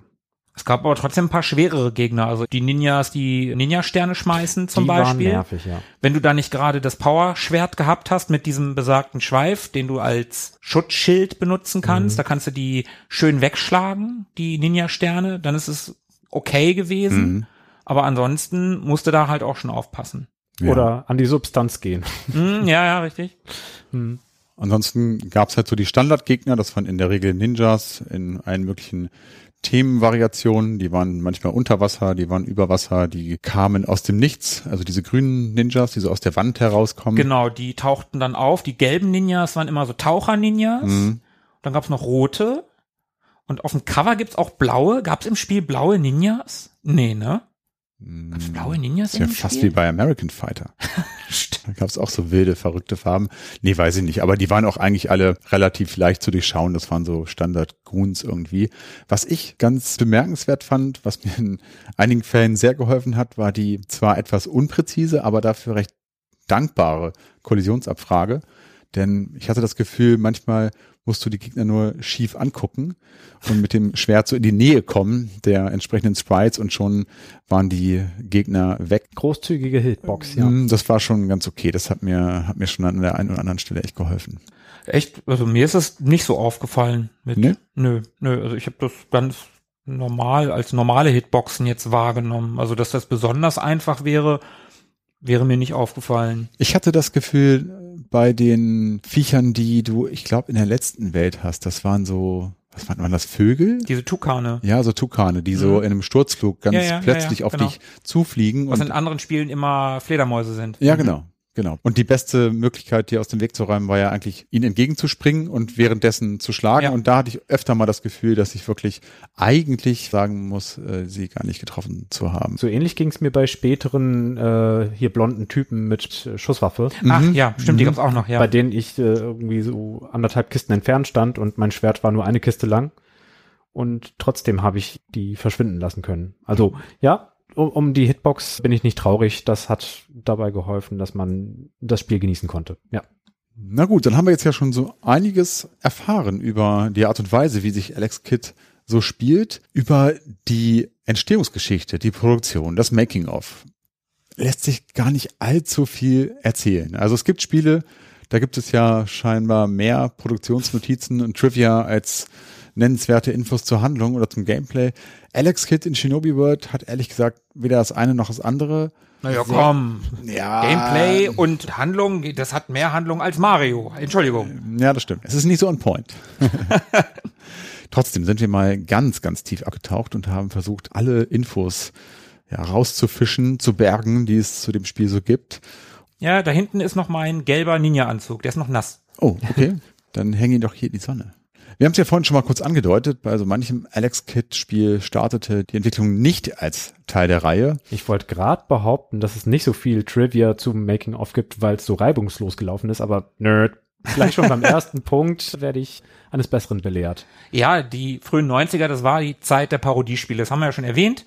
Ne? Die Shinobi-Parodie. Es gab damals Parodius, das war eine Parodie auf Gradius. Es gab Mighty Final Fight, das war eine cutesy-Version von ja, Final Fight halt. Es gab Kid Dracula, was eine Version, eine cutesy-Plattformer-Version von Castlevania gewesen ist, also in der Welt von Castlevania. Und wir haben ja vorhin schon mal ganz kurz gesagt, Sega wollte auf diesen Parodiezug aufspringen. Die hatten vor, Shinobi Kid zu machen. Und das sollte eine Shinobi-Parodie sein. Und das Spiel befand sich wohl schon in der Beta-Phase, als man sich dazu entschied, Alex Kid da drauf zu packen. Und das ist eine ganz nette Info, wie ich finde. Ne? Sega und Nintendo, das war ja so die Zeit des großen Konsolenkriegs, Mega Drive und Super Nintendo eigentlich. Und Sega wollte im Ursprung zumindest noch in Shinobi Kid, bevor Alex da drauf kam. Wollten sie einen Seitenhieb machen. Der erste Boss, Kabuto, haben wir ja vorhin gelernt, der sollte ursprünglich mal Mari O heißen. Oh. Und es gibt dazu geleakte Screenshots und da sieht man ganz klar, der hat eine sehr knubbelige Nase und er hat einen sehr schnauzigen Schnauzbart. Also es ist eindeutig das Gesicht von Mario, was sie da gepixelt haben. Mario in so einer Samurai-Rüstung. Und der passt ja auch total gut wieder hier zu Shinobi, also zu dem originalen Boss von Shinobi, denn der hieß ja Ken-O. Richtig. Und auch bei der Art, wie sich Mario oder später dann Kabuto bewegt, also auch später in dem fertigen Spiel sieht man, dass das eigentlich Nintendos Klempner ist. Der ist am Anfang groß, schmeißt Feuerbälle. Wenn man ihn ein paar Mal getroffen hat, dann wird er klein und schmeißt kleinere Feuerbälle. Und die Feuerbälle, die fliegen auch exakt wie in Super Mario. Also die fliegen nicht gerade, sondern setzen immer wieder auf. Hm. Genau, die bouncen so vom Boden ab. Mhm. Aber mit der Änderung des Main Characters in Alex Kid hat man das rausgenommen. Leider. Also ich finde es ein bisschen schade. Hätten sie mehr Mut beweisen können. Und ansonsten gibt's nicht so viel, Tobi, du hast es gerade schon gesagt, zu sagen zu der Ja. Produktionsgeschichte. Laut dem Abspann, ich habe es ja gerade schon erwähnt, gibt's elf Personen, die an dem Spiel beteiligt waren. Ich frage mich bei sowas immer, ist das ein großes Team gewesen oder war das klein? Ich finde, elf klingt so wenig. Vielleicht war das damals angemessen angesichts der technischen Komplexität des Spiels und der Länge, also wie viel Grafikassets man da wohl zusammenpixeln musste und wie viel Code man dann schreiben musste. Ich glaube, dann kommt man mit elf einigermaßen hin. Aber es ist schon erstaunlich, dass es einfach einer Fußballmannschaft bedarf, um so ein Videospiel auf die Beine zu stellen. Naja, und wir wissen ja auch, dass es damals viele Personen gab, die so Dinge in Personalunion gemacht haben. Also da haben ja durchaus auch mal Entwickler auch Sound programmiert oder Grafik gemacht oder sowas. Also Ja, wer, auf wer weiß, wie viele Aufgaben da tatsächlich so auf einer Person lagen, kann ich mir schon vorstellen, dass elf gar nicht so wenig war. Klar, im Gegensatz zu heute, lächerlich wenig. Ja, heute kannst du da teilweise zwei Nullen dranhängen, dann kommst du auf so ein Team an, also Team. Dann kommst du da auf ganze Firmen, die an einem Spiel arbeiten. Elf Personen, das ist echt ein Witz. Nun ja, Game Designer waren Yoshio Yoshida, der übrigens die gleiche Position auch schon bei Castle of Illusion inne hatte, und ein Herr namens Cap Elf, der entweder genauso hieß oder er hat sich da aus Gründen auch eines äh, Pseudonyms bedient. Ihr wisst schon, Segas Anti-Abwerbestrategie und so. Ja, das war definitiv ein Pseudonym, weil Yoshio Yoshida im Abspann Yoshio Y heißt. Ah. Und ich habe ja, oder wir haben ja schon ein paar Mal Castle of Illusion erwähnt. Die Levelstruktur und teilweise irgendwer hatte doch Die Sprünge zum die Beispiel. Sprünge. Hier sehen wir, Yoshio Yoshida war auch bei Castle of Illusion dabei. Ich glaube schon, dass das voneinander beeinflusst ist. Mit Sicherheit, ja. Und äh, die Musik, die hat ein gewisser Xor gemacht. Und über den Herrn hat der gute Tobi in unserer sechsten Themes-Folge schon ausführlichst berichtet. Also die komplette Bio, nein, es gibt im Prinzip wenig zu finden zu dem Menschen, aber wir wissen mittlerweile, dass er in Wirklichkeit Tadahiko Inoue heißt. Ich hoffe, ich habe das jetzt richtig ausgesprochen. Viel mehr ist über den Herrn leider nicht zu finden. Der hat aber auch bei Castle of Illusion mitgewirkt. Zumindest war er da in den Special Thanks gelistet, was immer er da gemacht hat. Da haben wir uns letztes Mal auch schon gefragt, wofür diese Special Thanks sind. Ja. Wer weiß das schon? Wer weiß das schon, aber wir haben wieder eine Verbindung zu Castle of Illusion. Das stimmt.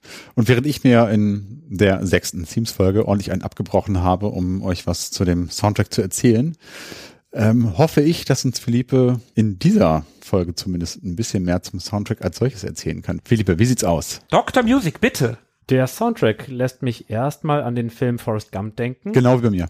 Spaß. Auf die Geschichte wäre ich jetzt gespannt gewesen. They's um shrimp kebabs, shrimp creole, shrimp gumbo, pan fried, deep fried, stir fried, pineapple shrimp, lemon coconut shrimp. So ähnlich ist es mit diesem Soundtrack zu diesem Spiel. Das Shinobi-Thema auf Triolen-Hintergrund, Shinobi-Thema auf 16. Das Shinobi-Thema voll ausgespielt, Fragmente des Shinobi-Themas kurz eingesprenkelt, das Shinobi-Thema in langsam, das Shinobi-Thema in schnell. And that's all I gotta say about that. Das Intro-Thema. Legen wir einmal los. Das ist einfach das Shinobi-Thema auf dem besagten Triolen-Hintergrund. Das äh, schmeißt einen so ein bisschen aus der Bahn, wenn oben drüber etwas im Vierviertel ist. Ein bisschen gegenläufig und erst habe ich nicht gefühlt, wo, wo, wo geht's denn jetzt los? Wo ist denn der Song? Äh, wie, was, wie ist die Melodie? Und erst hinterher, wenn man sich so reingefühlt hat, das dauert so ein paar Sekunden, ist man da so hineingeschwebt. Also ein bisschen äh, ätherisch, davon schwebend, atmosphärisch. Im ersten Level-Cluster in Kabutos Gegend finden wir das Shinobi-Thema in hyperaktiv, schnell, rappelig und vollgeladen vor. Äh, Das Tempo liegt bei einem Affenzahn von 150 BPM. Ich habe vorhin versucht mitzustoppen. Voller Sechzehnteln. Das war auch das Stück, was ich damals mit hatte übrigens. Genau. 150 BPM. Alter Schwede, Techno. Um mal eine Vorstellung davon zu bekommen, wie schnell das ist, rechnen wir das mal um. Ne? Sechzehnteln bei 150 BPM ergibt 10 Töne pro Sekunde. Jetzt versucht mal mit einer Hand zehnmal auf den Tisch zu klopfen innerhalb von einer Sekunde. Geht nicht. Also, das ist so das rappelige Tempo, was wir haben. Die Melodie hat ausgedehnte Passagen, in denen Sechzehntel gespielt werden. Die Hintergrundarpeggien, also dieses bestehen aus einem Bombenteppich aus Sechzehnteln. Im Bass findet immer wieder ein Wechsel zwischen einem Groove mit drei verschiedenen Notenlängen, also irgendwie so ein bisschen hektisch chaotisch, und einem bouncy Achtelgroove statt. Dazu noch das Schlagzeug, was mit dem Bass den etwas komplizierteren Groove so zusammenspielt. Also wer ein bisschen träge ist und vielleicht mal ein klangliches Methamphetamin braucht, bitteschön hier die ganze Ladung. Im zweiten Levelbündel, dem Helicopter Raid, ertönen lange getragene Noten, die nur ein Fragment des Shinobi-Themas in schnelleren, kürzeren Tonfolgen einfassen. Ansonsten ist da in der Gegend alles straightforward und gut gelaunt. Da, haben wir eben so diese Sprenkler, wo nicht das ganze Shinobi-Thema gespielt wird, sondern einfach nur so ganz kurz reingepfeffert. Oder, na, vielleicht doch eher Zuckerstreusel, weil es so bunt ist. Das finde ich auch so schön. Es ist aber auch schön. Es ist aber auch Meine schön. Fresse. Herrlich ist das schön. Im dritten Levelbündel ist die Musik ein wenig äh, generisch egal. Oder wenn man es wertschätzend formulieren möchte, eingängig und unprätentiös. Äh, unter einem freundlich, unerschütterlich, schon wieder sonnigen Beach Boys-esken Riff wechselt der Bass jeden zweiten Takt. Wir wollen ja sonnig bleiben und nicht nach jedem Takt in Hektik ausarten, den Ton. Und beim letzten Abschnitt der Auseinandersetzung mit dem Dark Ninja wird es etwas atmosphärischer. Die Harmonien haben diesmal ein paar mehr Klangfarben als einfach nur sonnig. Der Klammteppich der Begleitung webt sich immer wieder etwas dichter mit so ineinander fließenden Tönen. Es ist nicht komplett abgesetzt voneinander, sondern ja, man hat so ein Gefühl von Reverb oder von Hall oder wie auch immer. Wenn wir an das Boss-Thema denken, dann würde ich sagen, Heavy Cross von The Gossip oder Gossip klingt wie der Anfang vom Boss-Thema. Ob da jemand wohl mal etwas inspiriert worden ist? Ich weiß nicht, wie obskur das Spiel ist, vor allem für das äh, amerikanische Publikum, das später Indie-Bands gründen würde. Aber irgendwie ist das doch sehr ähnlich. Ich glaube, das ist sehr, sehr nischig. Das Master-System war in Amerika im Prinzip nicht existent und das Spiel hat es auch nie aufs Game Gear geschafft. Das Game Gear war in Amerika relativ erfolgreich, aber wie gesagt, das Spiel gab es nicht auf dem Game Gear. Also das wäre schon krass. Muss ich Beth Ditto mal fragen, was sie dazu sagen kann. Frag doch mal. Vielleicht wäre es auch Cross. Lacrosse? Heavy Cross? Heavy Metal? Wer weiß das schon. Zu guter Letzt beim Closing Theme gibt es eine schön heldenhafte Mediantik. Also so ein Wechsel zwischen zwei Akkorden, die eigentlich gar nicht in derselben Tonart sind, aber das fühlt sich so erhebend an, die ein bisschen von äh, Alex Kids beeindruckenden Taten erzählt. Aber das war jetzt einmal nur schnell über die Musik hinweg gehört. Jetzt hören wir uns mal zwei Stücke genauer an. Das Level-Übersichtsthema und die Musik zum ersten Abschnitt. Das Übersichtsthema, da würde ich euch mal gern fragen, stellt euch mal Folgendes vor. Ein Plakat. Auf dem Plakat ist ein Motiv und dieses Motiv ist nur mit Konturen dargestellt. Und auf dem Plakat ist auch viel negativer Raum. Also das Motiv nimmt nur wenig Platz ein und drumherum ist viel freie Fläche. Und wenn Schrift auf dem Plakat zu sehen ist, dann nur ohne Serifen. Also keine Böden, keine Decken an den Buchstaben. Was würdet ihr sagen, wie wirkt dieses Plakat auf euch, wenn ihr mal so hineinfühlt? Naja, es wirkt auf mich, wenn ich mir das so vorstelle, sehr, sehr reduziert, sehr on point, sehr pragmatisch und durch den vielen negativen Raum entdecke ich vielleicht die ein oder andere Form erst auf den zweiten Blick. Mhm. Simpel, reduziert, ja, würde ich auch sagen. On point, ja. Viel negativer Raum heißt viel Leere, Mhm. viel ungenutzter Raum, Mhm. was ja aber auch nicht schlecht sein muss. Einfach, je nach Ausführung könnte man, wenn man gemein ist, auch langweilig sagen. Aber das hat dann, das ist dann ganz wichtig, die Ausführung. Es können ja einfache Sachen sehr toll sein, sehr gut, aber einfache Sachen können auch sehr langweilig sein. Und da kommst du jetzt ins Spiel. Ist es langweilig oder ist es einfach nur wirklich gut reduziert on point? Das ist so dermaßen on point. Ich war begeistert, als ich das das erste Mal gehört habe, wie wenig da los ist und dabei viel los ist. Erstmal im Originaltempo, glaube ich. Ich probiere das mal aus.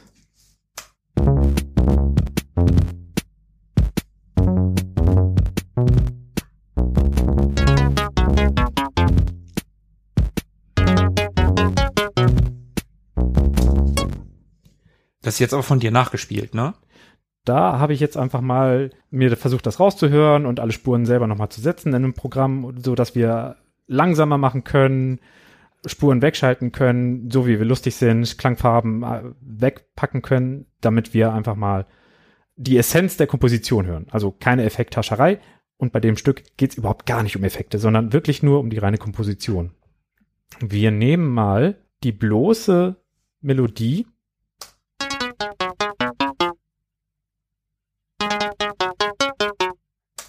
allein da hören wir schon, was das mit dem negativen Raum auf sich hat.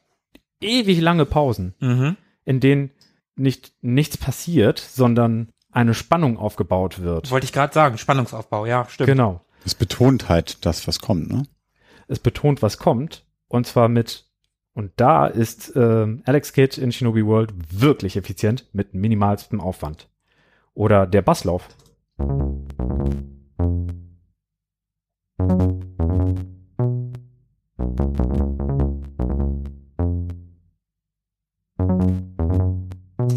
Das war's.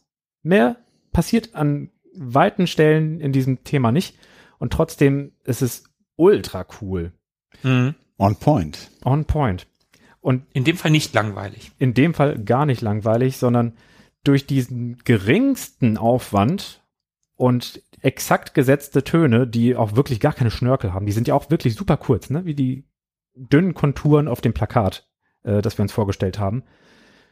Durch diese Mühelosigkeit wirkt es ultra cool. Eine Kleinigkeit bei dem Thema noch. Es wurde angedeutet, dass wir uns in Moll bewegen. Aber trotzdem sagt ein Basston, nö, hier ist nichts Moll. Der letzte. Genau. Der ist um einen Halbton angehoben und dann wird gesagt, du, pass mal auf, das hier ist ein Parodiespiel, das ist Alex Kid. Ein, ein Ton in dem ganzen Basslauf und der sorgt für diese Stimmung. Das muss man erstmal schaffen mit einem einzigen Ton. Dann kommen wir zum ersten Abschnitt. Das Shinobi-Thema besteht ausschließlich aus Pentatonik. Penta sagt einem fünf Töne und das sind die fünf Töne, mit denen man nichts falsch machen kann. Es sind auf dem Klavier beispielsweise die schwarzen Tasten. Wenn man da eine Affenhorde draufhauen lässt, kommt auch relativ bald das Shinobi-Thema raus. Mit diesen absolut langweiligen Tönen wurde das zusammengebastelt. Ich kann das hier einmal kurz vorspielen.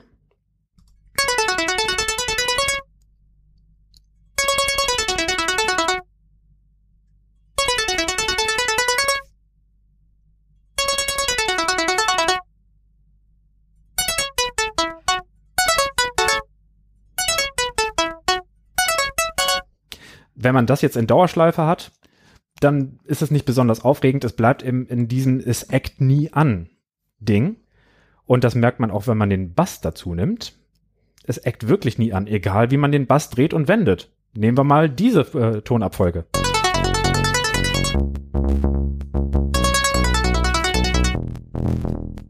Oder nehmen wir mal die nächste Tonabfolge.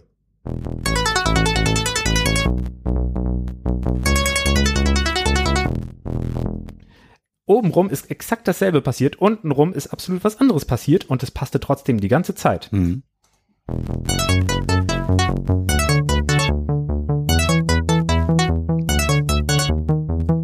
Und jetzt am Ende haben wir nochmal so einen Halbton erhöhten Bass gehört, der nochmal was anderes macht. Also es ist nicht dieses, hey, jetzt sind wir gut drauf, das ist Dur, es ist eine Parodie, sondern es dreht den Drive nochmal so auf 11. Hat mir am besten gefallen von den drei Beispielen.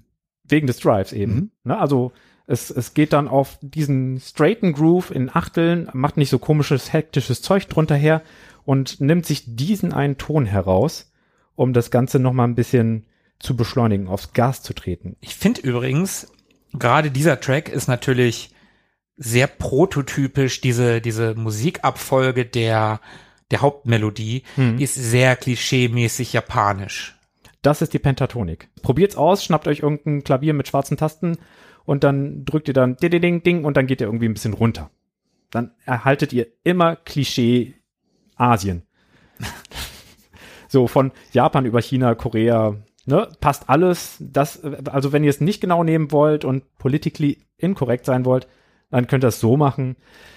In dem Fall war es halt ein japanischer Komponist. Ich weiß nicht, wie sehr er sich äh, angebiedert hat an westliche Gewohnheiten oder ob das nicht auch wirklich tatsächlich so tradiert ist. Ich lasse das mal so stehen. Und als allerletztes, irgendwie hat es geschafft, mit diesem nicht so aufregenden Tonvorrat etwas zu kreieren, was nochmal eine ganz andere Würze hat.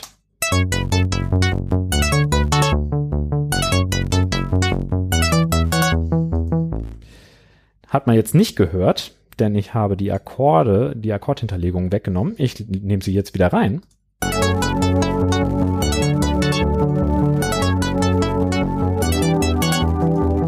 Der letzte Akkord passt gar nicht von der Theorie her. Aber ich war gerade auf dem Amiga irgendwie. Philippe, hast du heimlich dir einen Amiga gekauft und, und, und, und, und machst jetzt Soundprogrammierung auf dem Amiga? Ich ahme hier gar nichts nach. Ich weiß gar nicht, wovon ihr redet. Tobi macht dir noch einen Heiratsantrag. Echt, das hatte gerade echt so was richtig schön flächiges, modulhaftes. Damit man es nochmal deutlicher hört, was das eigentlich am Ende da für ein Ding ist. Also eigentlich von der Theorie her sollte es gar nicht passen, aber es bringt so eine richtig schön schwelgende, sehnende Bittersüße rein.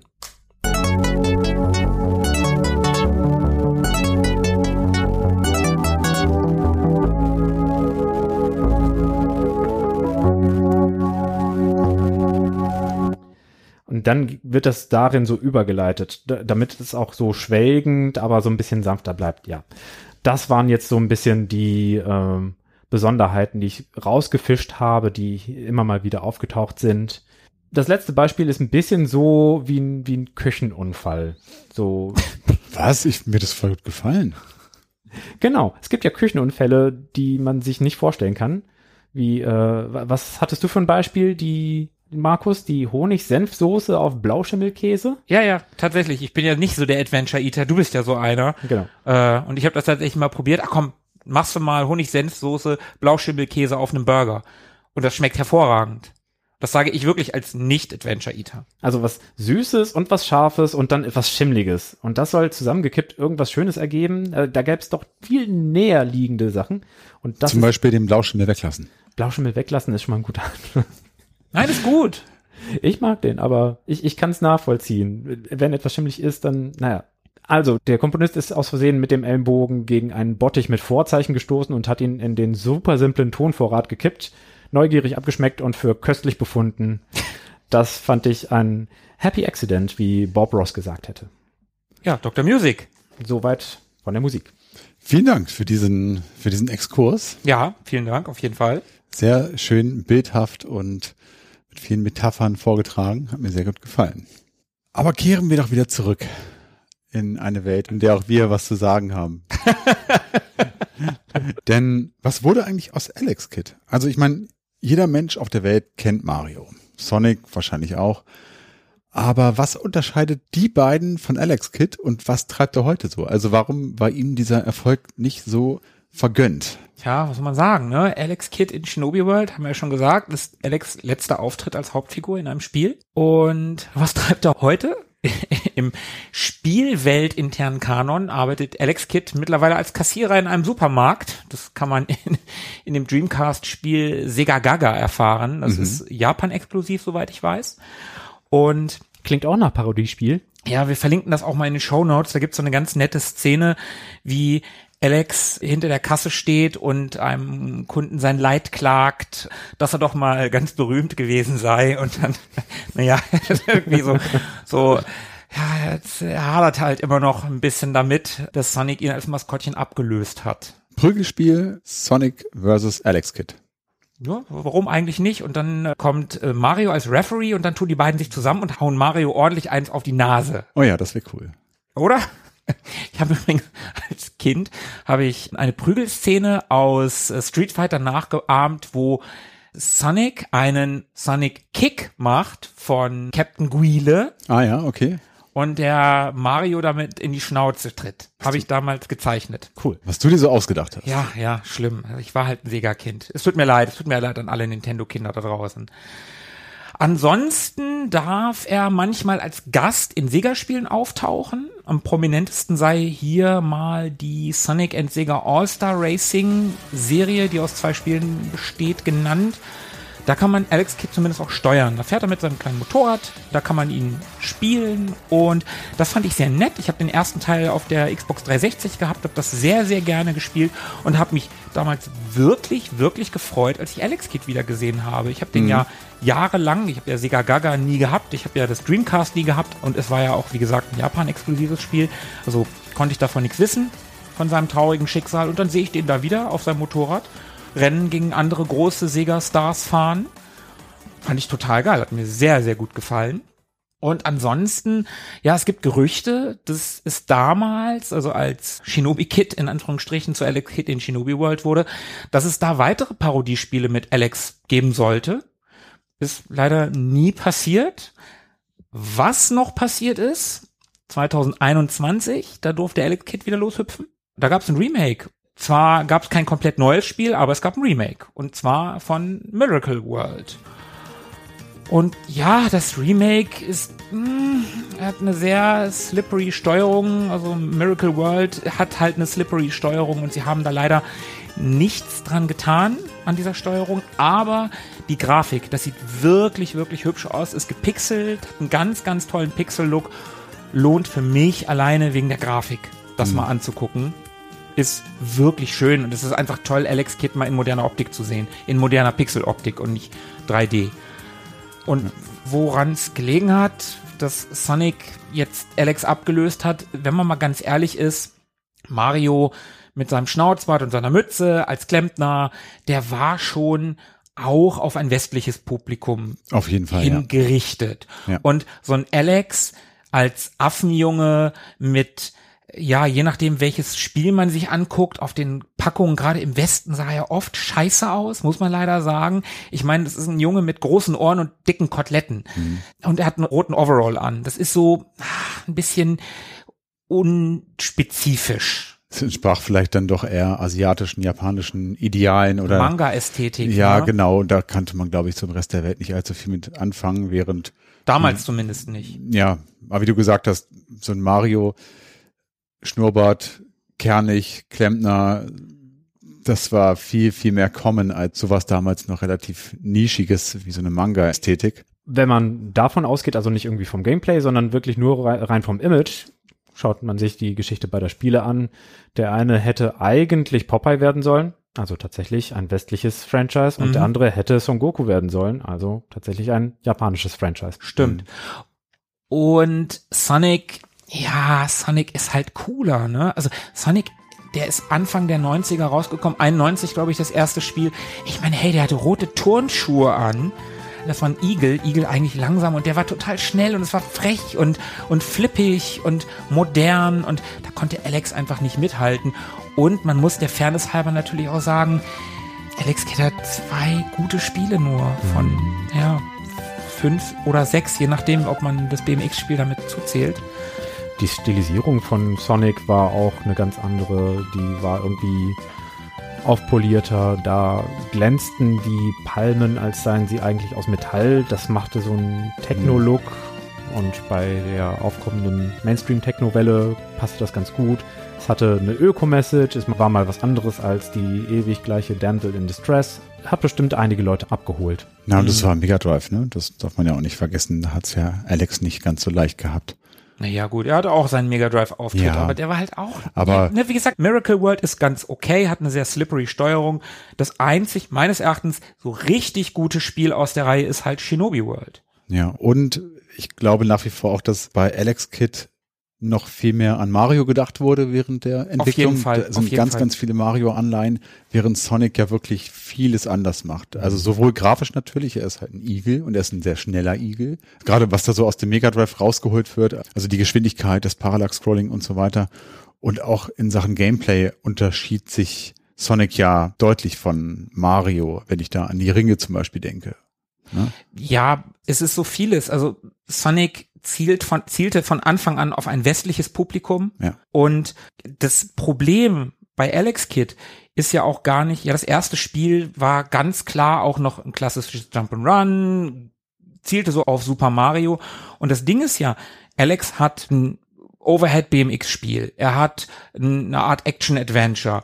Er hat so ein selbstlaufendes Jump'n'Run. Also die Spiele sind ja alle sehr unterschiedlich. Bei Mario hast du eine sehr konstante Reihe in den ersten, auch wenn das westliche Super Mario 2 ja übrigens auch kein echtes Super Mario Spiel gewesen ist, aber trotzdem da hat man noch eine noch eine Ähnlichkeit irgendwie gesehen. Und die Alex Kid Spiele sind sehr unterschiedlich, was gar nicht das Problem wäre, wenn die wenigstens alle gut wären. Ja. Aber sind ja, sie halt Man nicht. hatte nicht so richtig Zeit, sich mit der Figur und den Spielen so zu identifizieren. Also vielleicht hätte man eher so ein bisschen bei der Figur bleiben sollen oder mehr Zeit darin aufwenden sollen, die Figur weiter auszubauen und auch eher in dem Spielprinzip zu bleiben, so dass man sich dran gewöhnen kann und sich freut auf einen zweiten Teil zum Beispiel, so Mhm. ähnlich wie es bei Mario gewesen ist. Klar, das waren alles relativ ähnliche Jump'n'Runs. Da ist man schon dem Grundprinzip so einigermaßen treu geblieben Mhm. und hier hat man halt versucht und es fühlt sich ein bisschen so an, als würde man das mit der Brechstange versucht haben, äh, wie möglichst viele Facetten reinzubringen und ich glaube, das war auch gleichzeitig das größte Problem, warum das nicht aufgegangen ist. Und mit Sonic hat man dann ja diesen Neustart gewagt Mhm. und das passte dann einfach in die Zeit. So, das Auf hat jeden einfach Fall. funktioniert. Ja.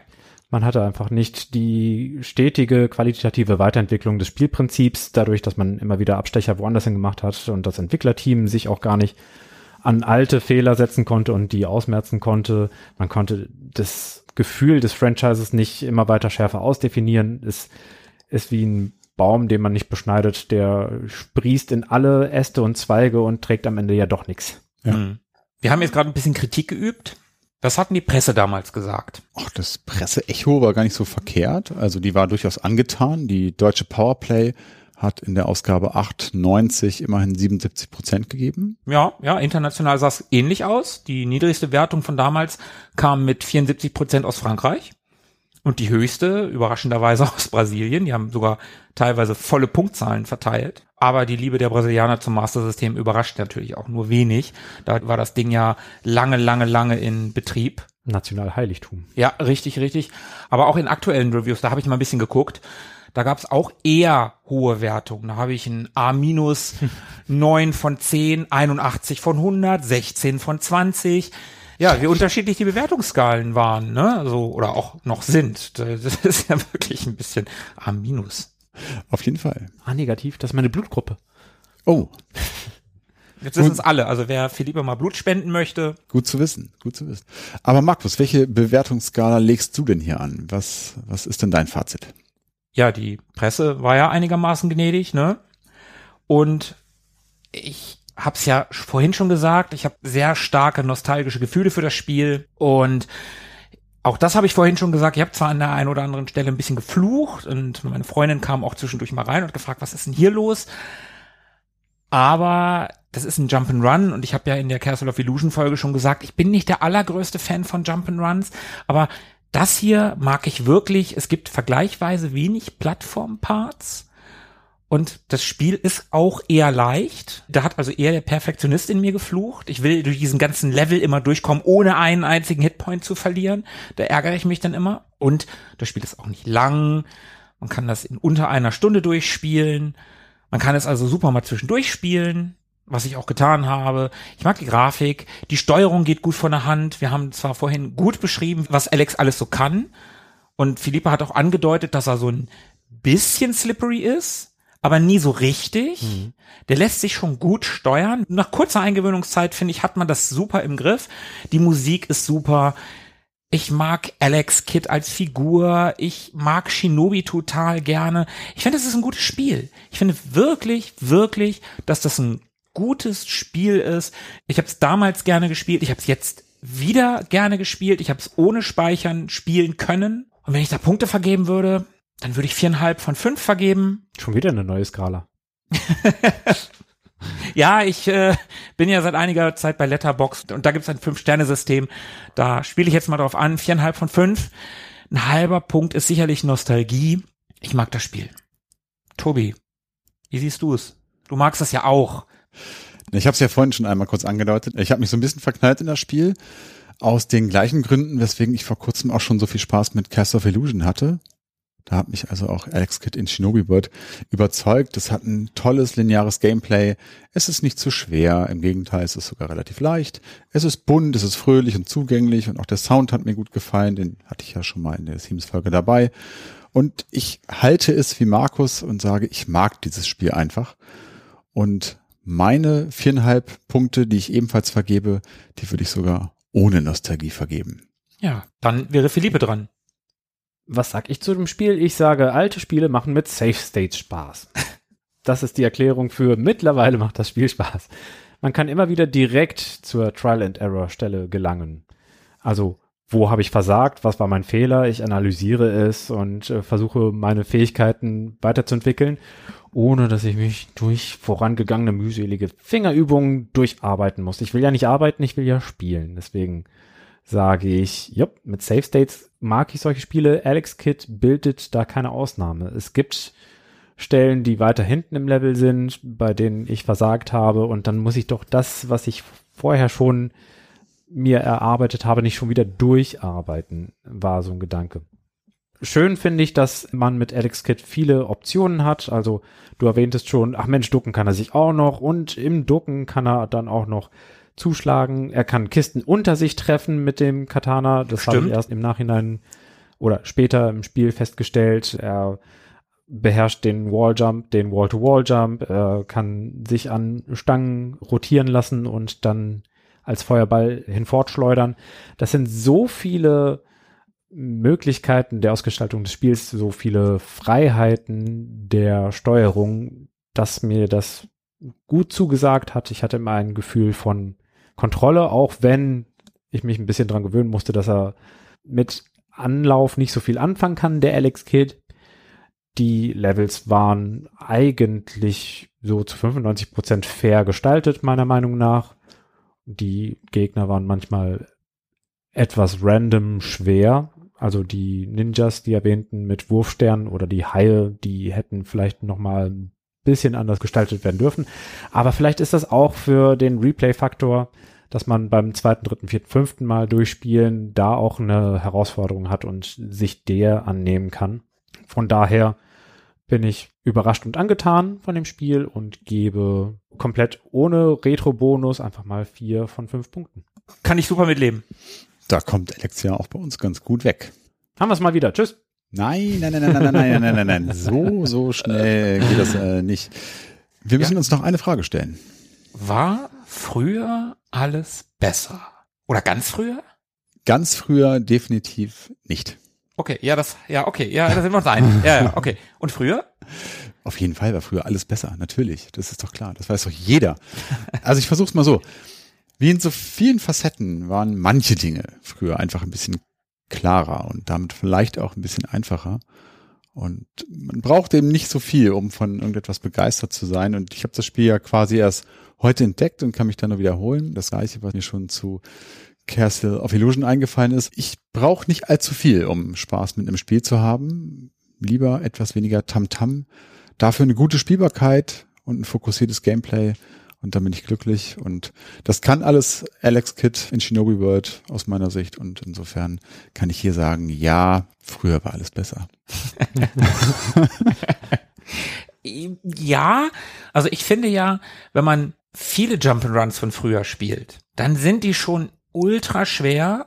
Und da würde ich vielleicht sagen, war früher nicht alles besser. Aber ich kenne Alex Kidd natürlich von früher Und es ist wirklich ein einfaches Spiel. Das Spiel ist zugänglich, das ist ein gutes Anfängerspiel. Wer alte Jump'n'Runs sich mal angucken möchte, das ist ein ganz tolles Spiel. Ich würde nicht sagen, dass alles früher besser war, vor allen Dingen nicht ganz früher, aber früher.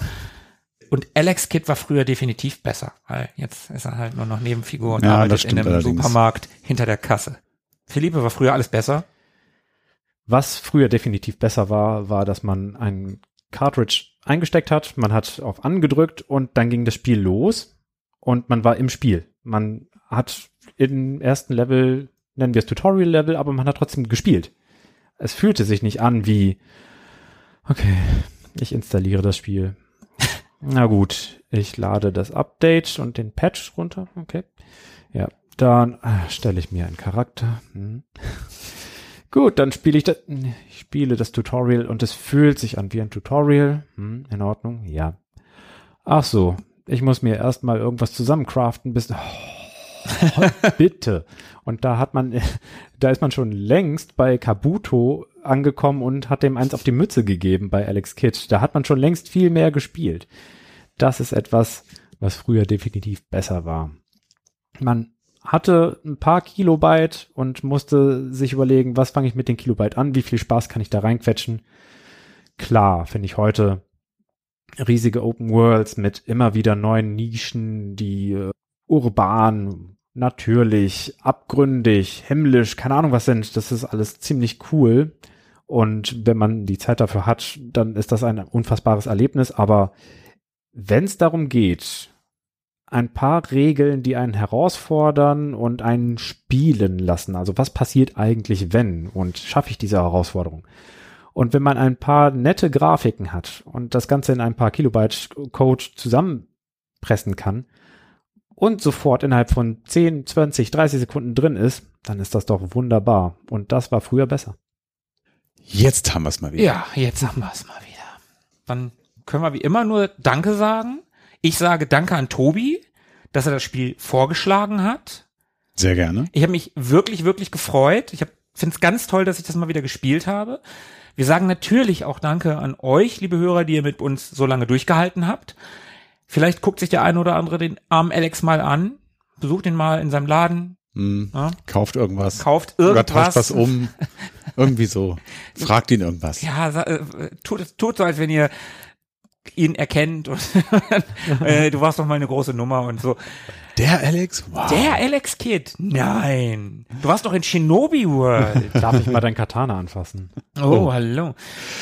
Ja, ansonsten wäre es natürlich ganz, ganz schön, wenn ihr uns eine Bewertung da lassen würdet auf Apple Podcasts oder auf Spotify. Ihr könnt uns auch gerne einen Kommentar dalassen, Twitter oder Instagram. Wenn es sein muss, auch auf Facebook. Wir nehmen alles. Und dann würde ich sagen, hören wir uns in zwei Wochen. Bis dahin. Ja, dann bis dahin. Ne? Tschüss. Gut. Bleibt am Drücker. Ciao. ciao. ciao. Mögen die Retro Boys mit euch sein. Immer.